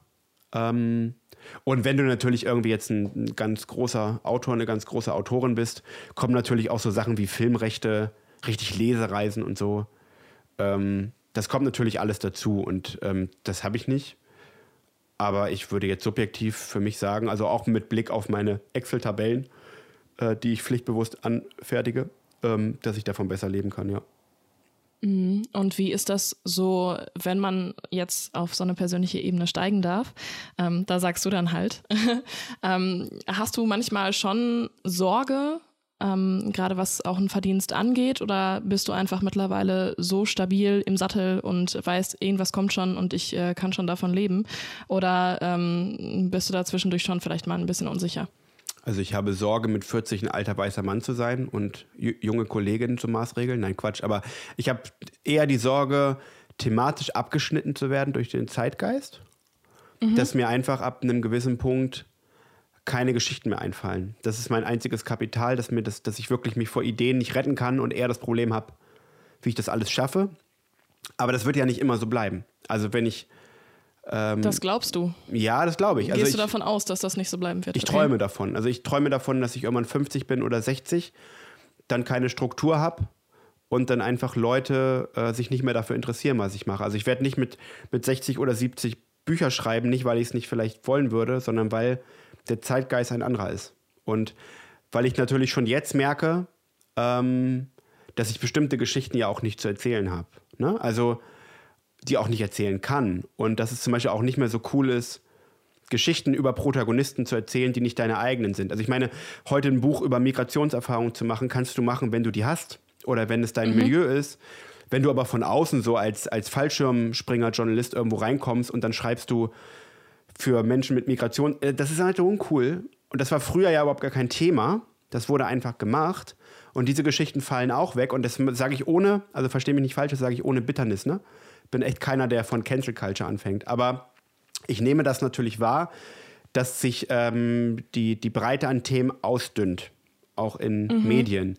Und auch was zum Beispiel nachgefragt wird. Und das ist eine Entwicklung, wenn man die 20, 30 Jahre weiterdenkt, habe ich schon Angst, und die Angst äh, projiziere ich dann auch stellvertretend auf dich. Auch für dich wird eine 16-Jährige kommen und so weiter. Wie schnell geht das in Zukunft? Also ist das wirklich irgendwann so, dass sich alle fünf Jahre die Welt verändert? Ähm, dann wäre ich, ich wirklich sagen, gerne voraussichtlich sehr schnell, ne? Ja. Äh, ja. Also ähm, gerade in den Veränderungen, die man jetzt in den letzten Jahren beobachtet hat, sehr schnell. Also du hast natürlich große Themen, also zum Beispiel so Themen wie, wie Klimawandel und so. Globale Krisen, die gehen immer die kannst du altersunabhängig, also ich würde sagen, da bist du vielleicht mit einem gewissen Alter und Erfahrung sogar ganz gut aufgehoben. Ne? Also jemand, der 50 ist und über den Klimawandel schreibt und alles irgendwie schon gelesen und gesehen hat, cool. Aber zum Beispiel jemand wie ich, der von Geschichten lebt, die Menschen erzählen oder die man sich selber so, worüber lohnt es sich zu schreiben? Boah, boah, wird schwieriger, würde ich sagen. Aber glaubst du nicht, dass auch du bist ja eine Generation und auch deine Generation hat ja immer noch äh, Themen und Gedanken und Gefühle und Erfahrungen. Ähm, glaubst du nicht, dass die Themen vielleicht auch mit dir mitwachsen können oder dass du immer dann auf deiner Ebene irgendwie auch noch Themen finden wirst? Keine Ahnung, ich würde es mir wünschen. Aber ich, ähm, also wenn man sich intensiv mit der jetzt jüngeren Generation beschäftigt, also wohlwollend und offen, dann nimmt man natürlich schon irgendwie so Unterschiede wahr. Also ich will jetzt nicht für eine Generation sprechen, ich spreche jetzt nur für mich.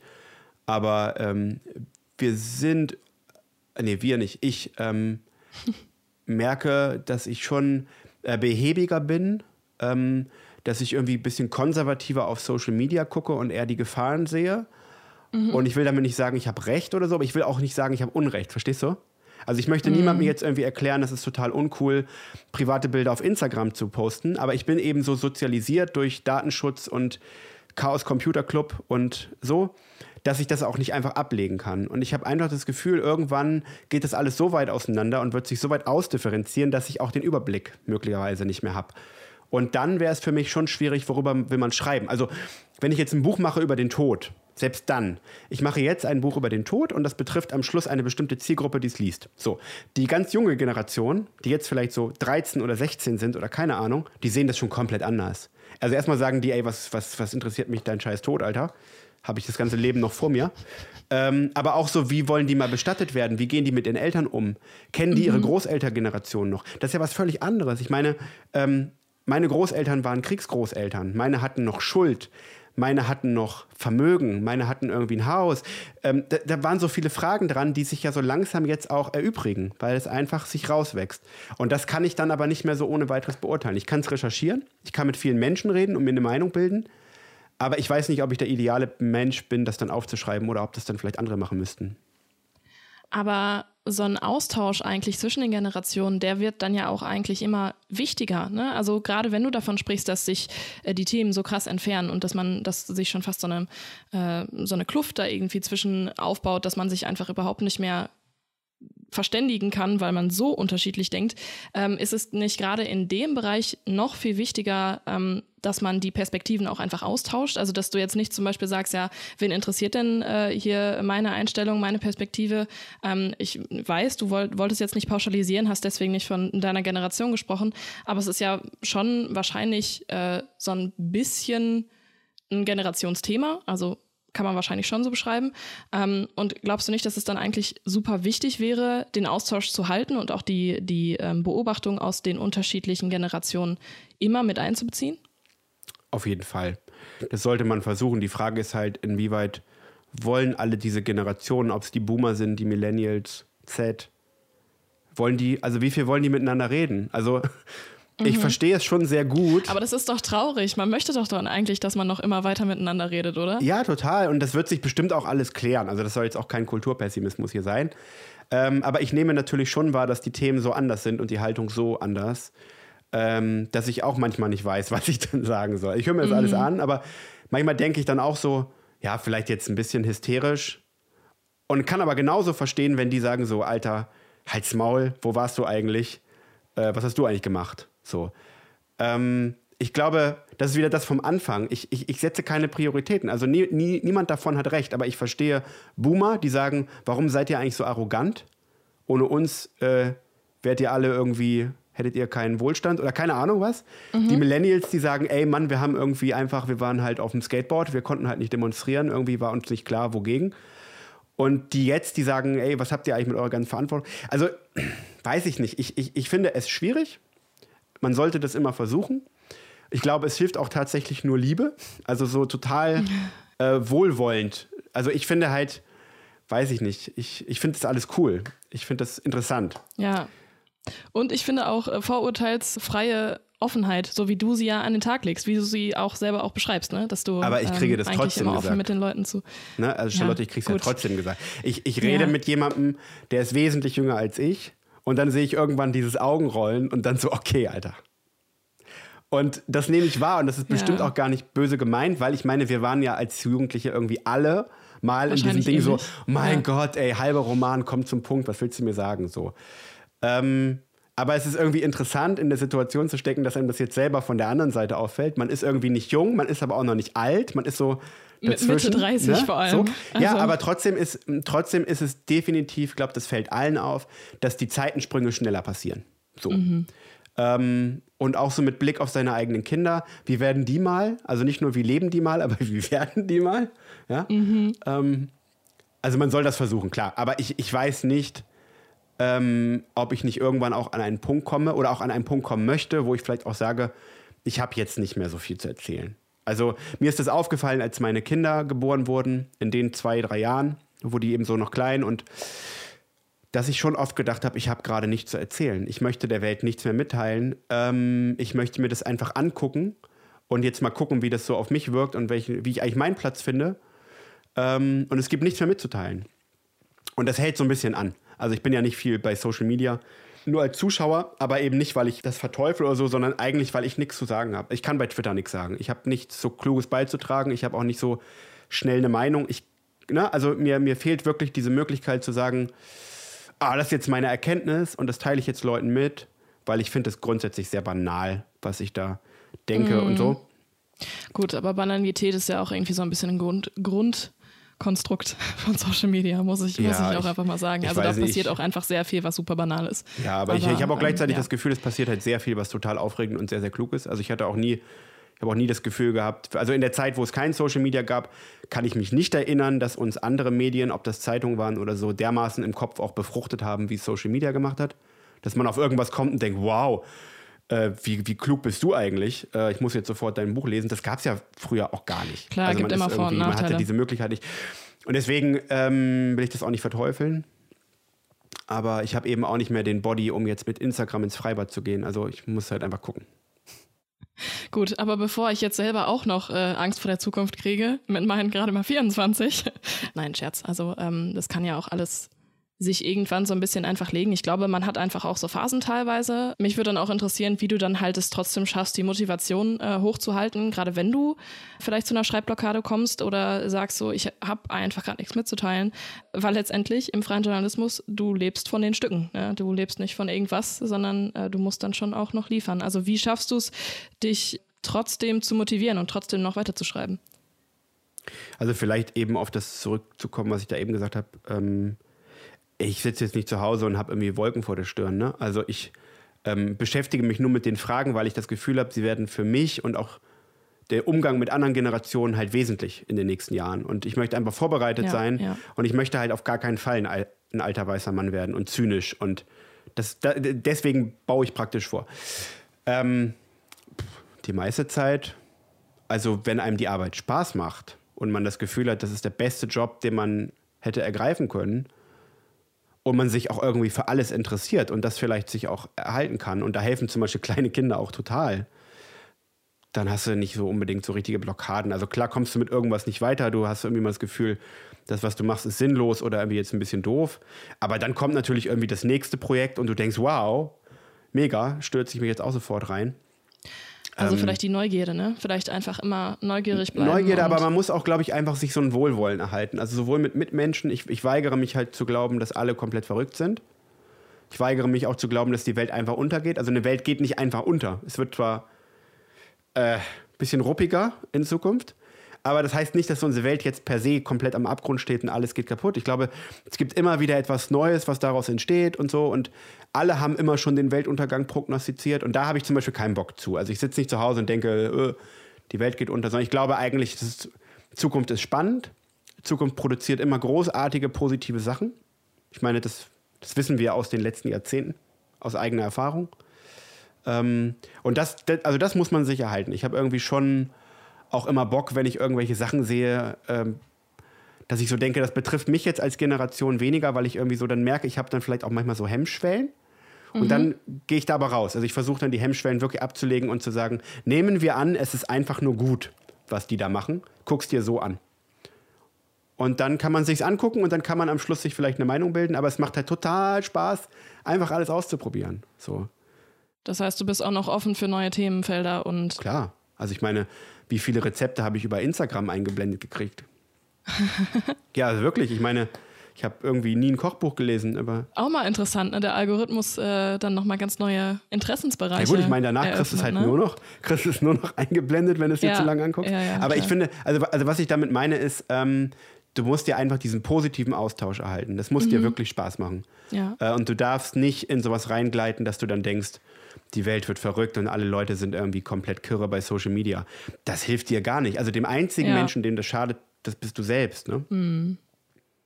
Und selbst wenn die Themen mal ausgehen würden, ein Protagonist, der dir nicht weglaufen kann, bist ja schließlich auch du selbst irgendwo. Und äh, gerade in deiner jetzt aktuellsten Serie bei Krautreporter, ähm, Männer verstehen heißt die, bist du sehr persönlich geworden. Ähm, da konnte ich auch noch mal ganz viel über dich lernen und du hast ganz viel übers Mannsein gesprochen, über Familie, Herkunft, Selbstwert, älter werden auch und äh, wirklich teilweise tiefe Identitätsfragen, finde ich, äh, nochmal irgendwie offen gemacht. Und wann kam für dich denn so die Entscheidung, dass du gesagt hast, ja, ich werde jetzt einfach mal hier ganz persönlich und äh, ziehe mich in der Öffentlichkeit bei Krautreporter aus?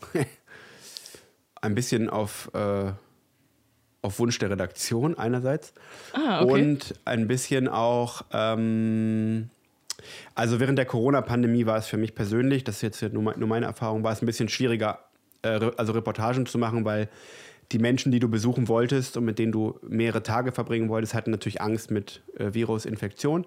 Mhm. Ähm, und es ging einfach so dieser Workload zurück. Ich habe das Gefühl gehabt, nicht so gut an Geschichten zu kommen. Auch das nicht zu wollen, weil ich möchte natürlich auch niemanden anstecken und so weiter. Ähm, und dann habe ich einfach gedacht, ja gut, dann musst du jetzt, um die Zeit zu überbrücken, damit irgendwie auch Geld reinkommt, irgendwas anderes machen. Und die Idee, über sich selbst zu schreiben, war Ermutigung der Redaktion, aber war für mich auch pragmatisch. Ich kann es vom Schreibtisch machen. Und ähm, ja, wenn man mich genug zu sowas ermutigt, dann ziehe ich mich halt aus. Also ich bin eigentlich aber hast du in dem Moment nicht zwischendurch schon darüber nachgedacht, was das jetzt im Aftermath sozusagen in den Momenten danach für dich bedeuten könnte? Also ich frage mich immer, ich bin total begeistert auch von Kolumnen teilweise ähm, und denke mir immer, boah, das ist jetzt ein richtig tiefer Einblick in äh, Familienprobleme, die ich da gerade kriege. Ähm, aber ich frage mich auf der anderen Seite auch immer, ob das nicht in gewisser Weise irgendwann auch auf einen persönlich zurückfallen ähm, kann, weil man ja schon einen mit zu sich nach Hause genommen hat in dem Moment und über sich selbst geschrieben hat. Was meinst du konkret mit, dass es auf einen zurückfällt? Einmal würde mich interessieren, ob du zum Beispiel in deiner Familie darauf angesprochen wirst oder gefragt wirst, ja, warum äh, ne, werde ich da jetzt, wird da über mich geschrieben? Hast du da vielleicht auch Feedback-Schleifen, dass du vorher mal sagst, okay, äh, Barbara, deine Frau, ich äh, will jetzt hier über dich schreiben, ist das okay? Ja, sie kriegt den Text natürlich vorher, klar. Okay. Also ähm, ja, natürlich. Also äh, ich würde jetzt niemanden, also dafür bin ich viel zu äh, Privatsphäre sensibilisiert. Ich würde niemanden ähm, da in die Öffentlichkeit ziehen. Das ist ja klar. Also ich mache das natürlich nur in Absprache und auch mit, mit Textvorlage, so wie man das irgendwie, wie, wie man Zitate autorisieren lassen würde oder wie man sich zumindest rückversichert, wenn man das. Mm. Ja, also ich habe die ersten zwei Folgen gar nicht drüber nachgedacht. Da war ich von der positiven Energie total überrascht und dachte, die ist ja viel größer als bei meinen Reportagen. Da scheine ich jetzt abhängig von zu werden. Dann drehte sich das ein bisschen und ich bekam die ersten äh, richtig negativen Sachen, so dass ich ein Lappen sei, dass es für meine Frau auch besser wäre, sich sofort von mir zu trennen. Äh, ob jemand etwas Langes, Hartes hätte, um mir auf den Kopf zu hauen. Also das Übliche, was Frauen sich den ganzen Tag im Internet anhören müssen, habe ich dann einmal in kleinen abbekommen und da war ich schon erschrocken, muss ich sagen. Ähm, weil das hat mich ziemlich aus meiner Com Comfortzone rausgeholt. Das habe ich ja nicht, ja. weil ich ja ansonsten unsichtbar war ähm, also mich eher hinter den Reportagen versteckt habe. So, ne? Ähm, dann habe ich aber irgendwie gedacht, das zeigt eigentlich nur noch mehr, dass ich weitermachen muss, weil offensichtlich liegt das Problem noch viel größer und relevanter da. Wenn mich Männer beschimpfen und Frauen sagen, ich bin ein Schwächling und sie wollen lieber einen tätowierten richtigen Holzfäller, dann ist es halt anscheinend, also es ist natürlich immer nur ein Ausschnitt aus einer bestimmten Peer Group und so. Ähm, es war jetzt auch auf, auf Facebook natürlich viel krasser, logisch. Ähm, aber habe ich schon gedacht, jetzt, jetzt, jetzt, jetzt, jetzt musst du weitermachen. Jetzt ist das Thema, also vorher habe ich gedacht, das ist sinnlos, das ist banal, wen sollte das interessieren? Und dann habe ich irgendwie gedacht, ja, warte, offensichtlich ist das Problem größer als angenommen. So. welche Feedback-Schleifen ich zu Hause hatte, ja klar, wurde mir dann irgendwie im Freundeskreis Therapie empfohlen. Und meine Mutter hat dann irgendwann mhm. auch gesagt, sag mal, ist es so schlimm schon mit dem Journalismus? Willst du nicht mal was Richtiges machen? Ja, aber genau das ist nämlich das, äh, was mich interessiert hat. Weil wenn du über andere Menschen schreibst, dann, dann klar, du gibst denen ja in dem Moment auch eine Stimme und natürlich dann hast du auch, wovon du schon vorher gesprochen hast, auch ein bisschen ähm, auch die Verantwortung, die Sicherheit für sie klarzustellen. Aber für dich ist es ja im Prinzip das Gleiche. Und dann können die Leute ja auf dich persönlich zugehen und sagen, du, da habe ich das und das über dich gelesen. Ist das wirklich so? Oder auf einmal sprechen sie dich auf Themen an, wo du sagst, ah ja, okay, äh, habe ich jetzt eigentlich hier nur äh, nebenbei einmal kurz erwähnt.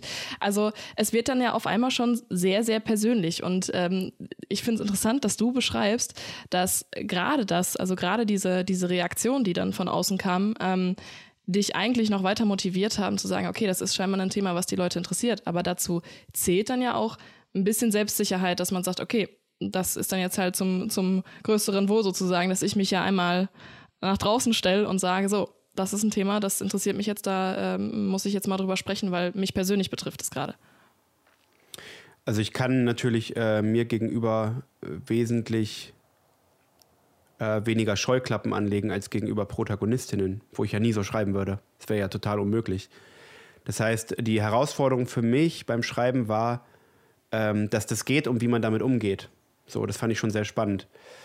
Ähm, natürlich würde ich, wenn jetzt jemand sagt, ich habe was im Internet über dich gelesen, bist du wirklich so komisch, würde ich das natürlich abstreiten und sagen, es ist alles ausgedacht und dann nicken und sagen Relotius. Ähm, Letzter Ausweg alles ausgedacht. Ja, also, also ist nicht so, also ich meine, wenn, wenn irgendwie Leute berühmt werden, so. Ist es nicht immer eigentlich der Grund, dass sie einfach super viel Intimes in die Öffentlichkeit tragen und sei es jetzt wirklich echt Intimes oder sei es quasi eine, eine, eine Rolle, die sie spielen, aber die eben die Rolle Intimes also, das ist ja der Kern von irgendwie, wie wirst du eigentlich berühmt und wie lässt du Leute in dein Leben so rein. Und ich wollte das schon mal ausprobieren. Ähm, ich bin aber allerdings auch jetzt an dem Punkt, wo ich sage, das bleibt bei dem Versuch. Also ich werde das jetzt nicht ah, okay. immer machen. Okay. Ähm, ich mache das bestimmt irgendwann nochmal mit einem anderen Thema, aber ich bin da jetzt nicht geil drauf. Also ähm, aber wie kam das dann dazu, gerade wenn du äh, beschreibst, dass du schon nach den ersten paar Reaktionen schon das Gefühl hattest, okay, das ist wichtig und äh, da möchte ich jetzt auch weiterschreiben. Wieso kam dann am Ende jetzt die Entscheidung, das nicht nochmal zu machen? Also erstens bin ich kein Mensch, der das so braucht für sich. Mhm. Der also so, ich fand es total anrührend, was ich irgendwie für Leserbriefe und Rückmeldungen und bla alles bekommen habe. Das hat mich schon echt sehr getoucht. Ähm, ich habe auch mega viel über mich gelernt. Also okay. ich habe irgendwie, mhm. ja. ich bin aus dieser Serie raus und habe gedacht, dieser Mann, der du bist oder über den du da nachdenkst, der möchtest du gar nicht sein. Das ist extrem schmerzhaft und kompliziert gewesen, weil ja. ich ja, ich ging ja davon aus, ähm, ich schreibe das runter, ich unterhalte die Leute, stelle ein paar Fragen, so. Schließe es ab und ich es ist nicht, abgeschlossen. Ich habe nicht gedacht, dass das jetzt in mir irgendwas ähm, zerrüttet oder so, ne? Also, okay. aber ich habe dann irgendwie danach auf diese Texte geblickt und hatte Schwierigkeiten, die zu lesen und habe gedacht, oh, irgendwie ist das nicht geil, wo du dich hinentwickelst. Pass mal auf. Spannend. Also ich hatte schon den Wunsch danach, mich tätowieren zu lassen und ein ähm, also weißt du, für irgendwas zu stehen und nicht für alles gleichzeitig und nicht so unsicher zu sein? Ich habe irgendwie gedacht, wenn das schon auf mich so komisch wirkt, wie wirkt das auf Menschen außerhalb? Und ich habe natürlich auch so Kommentare bekommen wie, alter Junge, krieg mal den Arsch hoch. Wo ich dann so dachte, ja, wenn du meinen Alltag, meinen mein, mein Arbeitsalltag sehen würdest, glaube ich, wäre das gar nicht die Frage, wer hier den Arsch hochkriegen muss. Aber natürlich ist es so, dass dieser Eindruck ja entstanden ist. Also man kann den jetzt nicht wegschieben. Ähm, und diesen Eindruck möchte ich ja gar nicht. Also ich bin schon irgendwie sensibel und unsicher und denke viel nach. Ich möchte aber nicht, also ich möchte auch für meine Freunde und so und Freundinnen, ich möchte ja irgendwie auch eine, ein Stück weit ein Anker sein können. Also ich möchte zum Beispiel, dass Freunde sagen, auf den ist Verlass. Mit Problemen komme ich zu dem. Und ich will nicht die ganze Zeit so in, in mir selbst wohnen und mit mir selbst hadern. Weißt du, und das ist ja, das hat ja mhm. diese, diese Strecke so extrem nach außen gebracht, weil sie ja auch im Format war das ja angelegt. Du musst ja die ganze Zeit über dich selber erzählen. Ich glaube nicht, dass ich das immer brauche. Also ich habe schon irgendwie gemerkt, es gibt Sachen an der Art, wie ich denke, die Leute irgendwie total lustig finden. Also vor allen Dingen lustig. Äh, klug jetzt nicht, aber so unterhaltsam. Mhm. Aber ich will das nicht ausschlachten. Also ich, ich, ich, ich muss mal gucken. Wenn es jetzt, ich sage das auch jetzt, ich meine, ich habe ja vorhin gemeint, mich interessiert alles. In fünf Wochen kommt die Redaktion mit einem neuen Thema und dann sage ich sofort, hey, wo kann ich, wo kann ich das schreiben? Und ja. habe ich das alles vergessen. Ich finde, also ich habe es mir durchgelesen, beziehungsweise ich habe mich, eigentlich habe ich es mir angehört, ich muss es ehrlich zugeben, weil man nämlich bei euch auf Krautreporter das auch ähm, vorlesen lassen kann. Wunderbar und das ist, kann, ja. Es ist toll. Ähm, also erstmal die Stimme. Ich würde es auch eher anhören. Ja. Es ist Hammer. Auf jeden Fall ähm, hat mir die Serie sehr viel Spaß gemacht und ich habe in in der letzten Folge sozusagen oder in, dem letzten Text der Serie das Schweigen der Männer übrigens erstmal herzlichen Glückwunsch zu diesem grandiosen Namen. Ich musste so lachen, als ich das gelesen habe. Ja, habe ich dann auch nochmal gelesen, dass, dass deine Frau auch teilweise gesagt hat, äh, dass sie die Gefühle aus der Tageszeitung erst erfährt und sie dann zu Hause dann angesprochen werden könnten, eventuell. Aber eigentlich du zu Hause gar nicht so emotional bist. Und das ist dann ja aber eigentlich noch die, die zusätzliche Frage. Also erstmal, stimmt das? Und dann, ähm, ist es einfacher teilweise, wenn man schreibt, wenn man das Schreiben als äh, nicht nur als Beruf macht, sondern das ist ja auch deine, deine Form der Ausdrucksweise irgendwie, wie du, wie du mit anderen Menschen auch connectest über das Schreiben halt. Ähm, ist es dann manchmal auf der Ebene einfacher, sich zu öffnen? Also ich finde erstmal wunderbar, wie du gerade investigativ stimmt das gefragt hast. Das solltest du äh, beim Deutschlandfunk machen. Extrem nett. Ähm, ja, das stimmt. Ähm, ich könnte niemals so offen sprechen, wie ich da schreibe. Niemals. Krass. Das wäre für mich viel zu schambehaftet. Ähm, ich könnte es auch nicht so artikulieren. Ich bin kein Mensch, der dann druckreif spricht, wenn es um solche Dinge geht. Mm, ich habe kein Problem damit, mich irgendwie verletzlich zu machen. Das gar nicht, auch nicht im Alltag. Ähm, aber nee, nee. Also, wenn ich mir jetzt vorstelle, ich würde jetzt irgendwie meinen engsten Familienangehörigen äh, mein innerstes Seelenleben erzählen, oh, ich, nee, möchte ich auch gar nicht weiter drüber nachdenken. Also, das ist schwer, ähm, das ist schwer, wie soll ich sagen, weil ich es nicht gelernt habe. Mm weil es für mich ganz lange überhaupt gar nicht nötig war. Ich habe eigentlich jetzt erst erfahren, dass das im Prinzip alle tun, gerade Frauen viel besser können als Männer und dass man selber der Sonderling ist und nicht einfach die anderen. Ähm, und dass man ja, also es ist ja schon auch so ein bisschen emotionales Krüppelverhalten, ne? Also es ist ganz schwer, sowas dann überhaupt dafür Worte zu finden, wenn du das Jahrzehnte ja nicht gemacht hast. Mhm. Also ich glaube, das letzte Mal, dass ich intensiv über meine Emotionen nachgedacht habe, war in der, war in der Pubertät, da lag ich im Schlafsack und habe von äh, meiner Klassenkameradin geträumt und gedacht, äh, die lädt mich aber sowieso nicht zu ihrer Party ein. Also wie viel Zeit dazwischen liegt, ähm, wo ich das nie brauchte. Mhm. Für mich, natürlich brauchte ich das eigentlich, aber nee, ich, ich glaube, das könnte ich nicht. Ich glaube, ich habe auch das Gefühl, wenn ich das jetzt zum Beispiel, wie, wenn ich meiner Mutter erzähle, was äh, ich über bestimmte Sachen denke, dass ich dann so denke, sie guckt mich an, als müsste ich gleich in Therapie. Also ich habe schon das Gefühl, dass wir da sehr in alten Rollenverständnissen verhaftet sind, auch bei sehr modernen Frauen. Ist aber nur meine, meine persönliche Einschätzung und so die, die leichte Wahrnehmung, ähm, dass es schon noch komisch ist, wenn Männer das machen.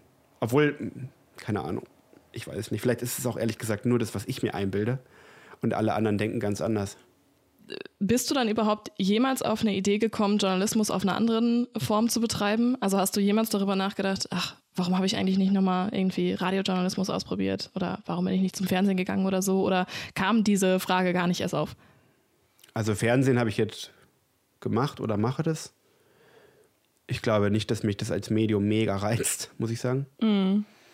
Mm, mir fehlt dieses sich mit dem Stift und dem Block irgendwo hinsetzen und unsichtbar werden. Das fehlt mir sehr doll. Ich habe das Gefühl, überall, wo eine Kamera dabei ist, ist eigentlich schon eine ganz andere Geschichte. Mhm äh, Radio ist für mich die Königsdisziplin. Ich liebe Radio. Ich oh, könnte niederknien, äh, wenn man die Stimme hat. Ich habe die nicht. Ich habe ja, du, also Hallo Zuschauerinnen und Zuschauer, äh, Hörerinnen und Hörer, mein S-Fehler. Geht nicht. Äh, habe ich aber ja natürlich, ich habe ja auch mal was für einen für äh, für Deutschlandfunk gemacht. Allerdings habe ich es ja nicht eingesprochen, sondern nur recherchiert. Äh, das haut mich um. Also ich äh, habe so ein, so ein Spiel, dass ich manchmal in Momenten, wo ich zum Beispiel Auto fahre, es ist alles dunkel und ich fahre stundenlang über Landstraßen oder Autobahnen, mache ich einfach irgendwie so random den Deutschlandfunk an. Äh, so, äh, und dann ist es total gruselig, diese samtigen Stimmen, die sich so langsam in deinem Auto einfinden und dir irgendwas erzählen über einen Konflikt, der 500 Jahre zurückliegt und du denkst die ersten drei Sekunden, was soll mich das interessieren? Und danach denkst du, wieso habe ich es nicht gewusst? Ich liebe das, das kann nur Radio. Dieses total, äh, dass man sofort irgendwie so ein Interesse für irgendwas entwickelt, was man auf den ersten Blick total weird or what findet. Ja. Ähm, ja, wenn ich so sprechen könnte, würde ich das probieren. Ansonsten höre ich das und versuche einfach, äh, die gute Gesellschaft von Leuten zu genießen, die das machen. Wenn es ein Skill oder eine Fähigkeit geben würde, die du jungen JournalistInnen empfehlen würdest, was wäre das? Also was sollte man mitbringen, um sich einzigartig zu machen? Boah. Neugier und Menschenliebe. Mehr fällt mir nicht ein. Also das ist so das, glaub, das, das was man braucht und dann bewegt es sich schon irgendwo hin.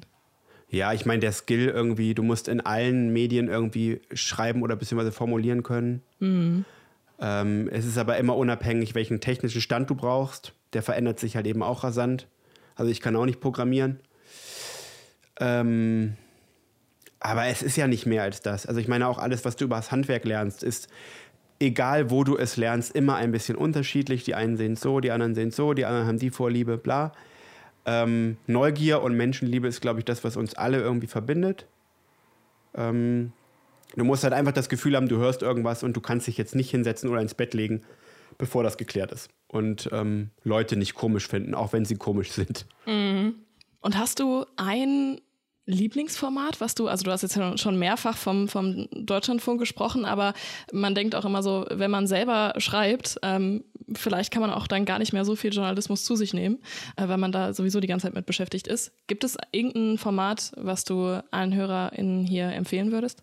Gibt es in irgendeinem Medium, irgendein Format?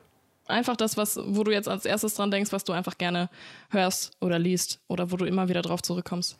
Es sind viel zu viele. Also in meinem Kopf ist gerade irgendwie alles gleichzeitig. Ähm, klar habe ich Medien, klar habe ich irgendwie Favoriten. Ähm, aber ich würde jetzt niemals da irgendwie so eine Unterscheidung treffen wollen und irgendwas höher gewichten. Auch so im Blick auf die, äh, dass das alles ganz tolle Formate sind. Ähm, nö, ich habe Autorinnen und Autoren, also vorrangig Autorinnen. Aber ähm, nö,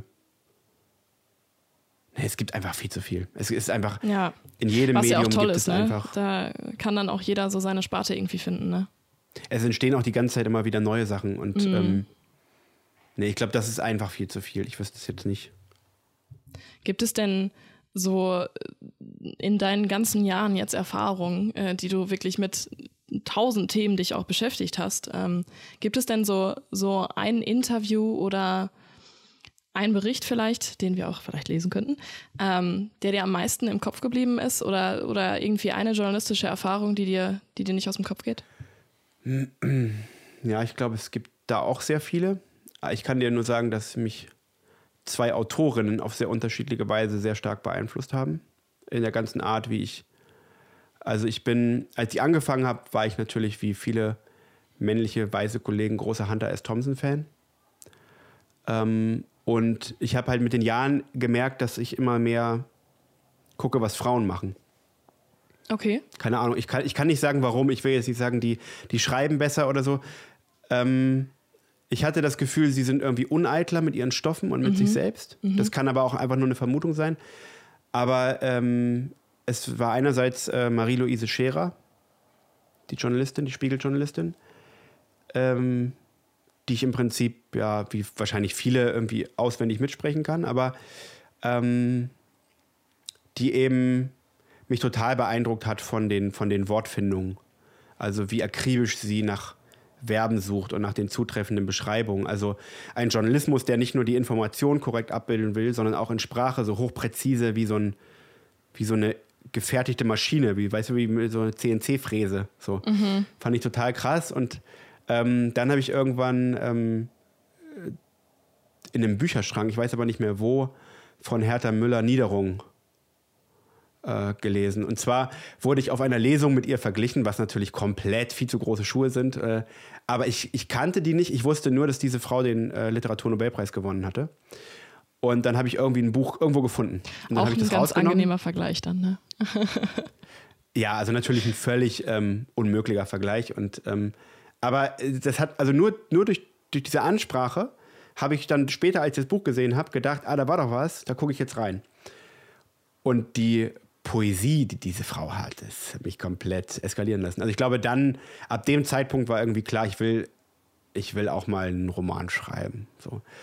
Und ähm, das waren aber weniger journalistische Erfahrungen. Also doch, vielleicht beim, beim, bei Marie-Louise Scherer könnte ich sagen, dass es diejenige ist, die es geschafft hat, aus völlig banalen Geschichten, also Dauercamper, die Frau, die ihren Hund verloren hat, also genau das, was mich eigentlich interessiert. Ich brauche keine acht Häftlinge, ich brauche keine investigative Recherche. Äh, ich möchte eigentlich dem Nachbarn hinterherlaufen, möglichst lange und äh, ihm nicht auf den Sack gehen.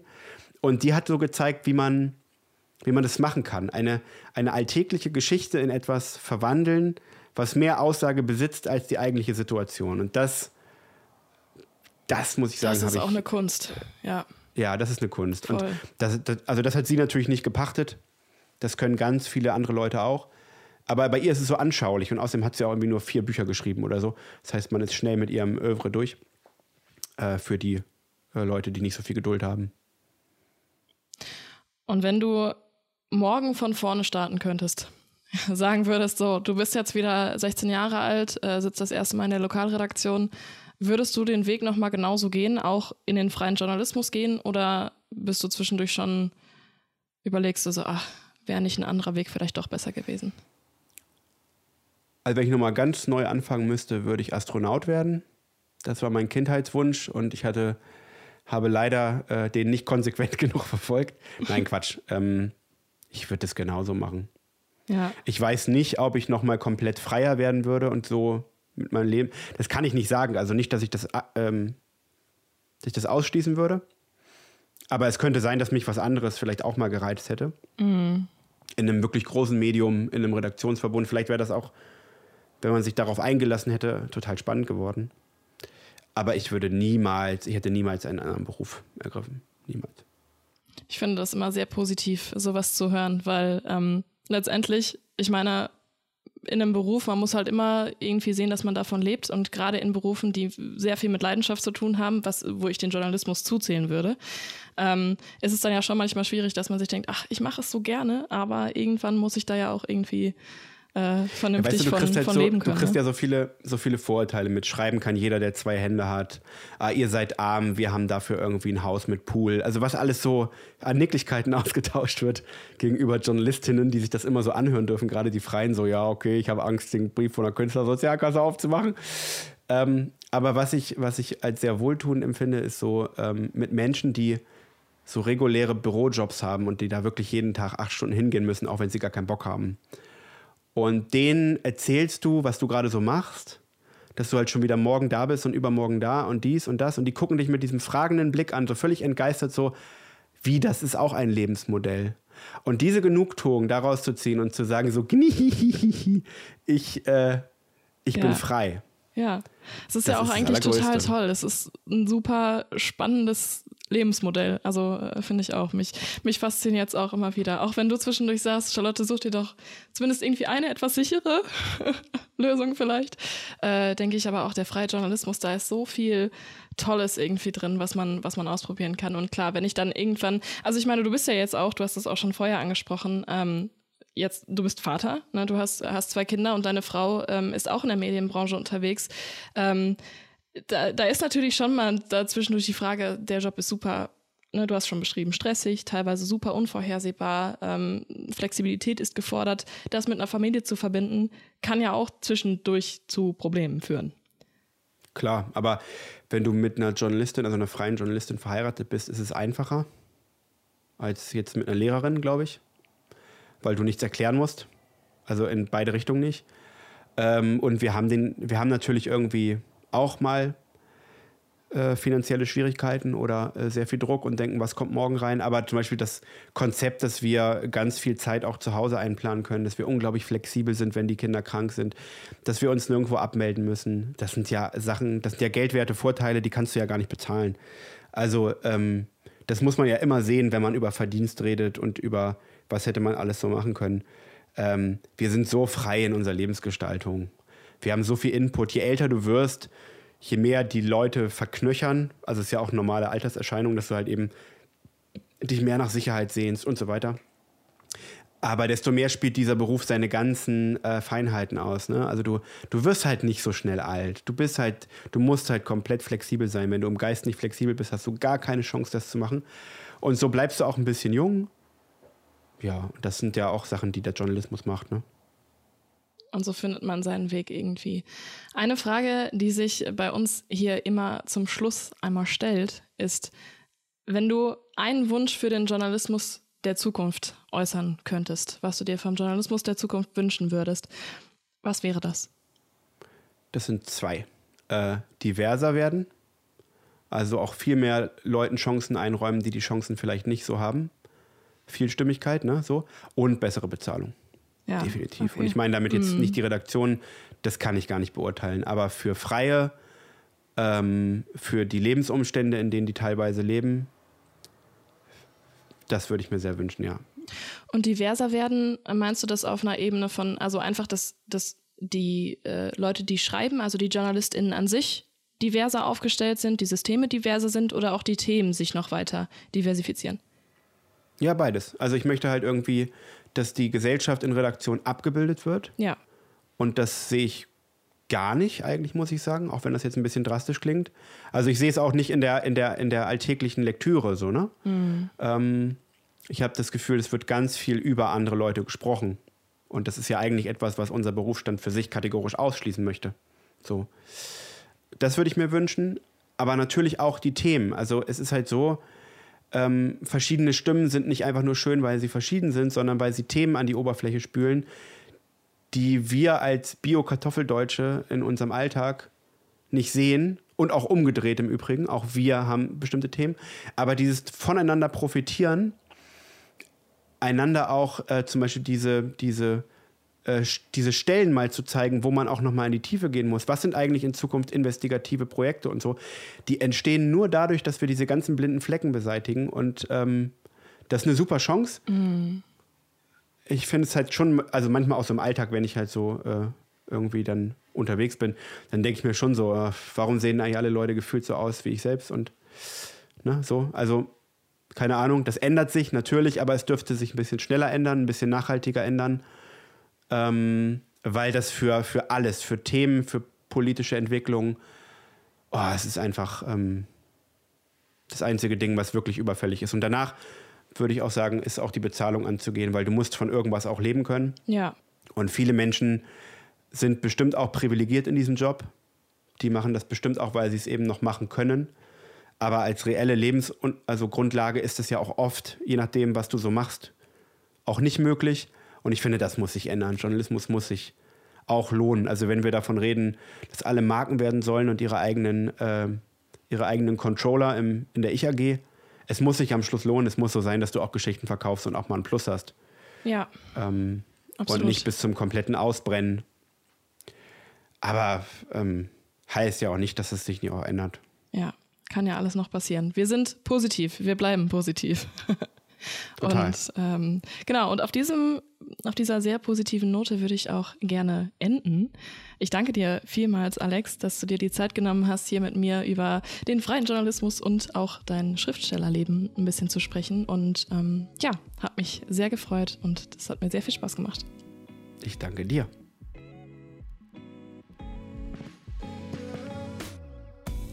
Und damit haben wir das Ende dieser Folge auf allen Kanälen über den freien Journalismus erreicht. Und ich bedanke mich bei allen Menschen, die uns heute zugehört haben und Interesse am Thema hatten. Und ich hoffe, dass ihr einige Learnings aus dem Gespräch mitnehmen konntet. Ich für meinen Teil konnte das auf jeden Fall. Wenn euch das Format gefällt, freue ich mich auch sehr über eine Bewertung und ein Abo auf der Plattform, wo ihr jetzt gerade diese Folge hört. Und teilt den Podcast auch gerne mit euren Journalistenfreundinnen und den Bekannten, die sonst noch Interesse am Thema haben könnten. Und schaut auch gerne bei Insta auf auf.allen.kanälen vorbei. Dann verpasst ihr auch keine neuen Folgen. Und alle angesprochenen Formate findet ihr wie immer im Infotext zur Folge.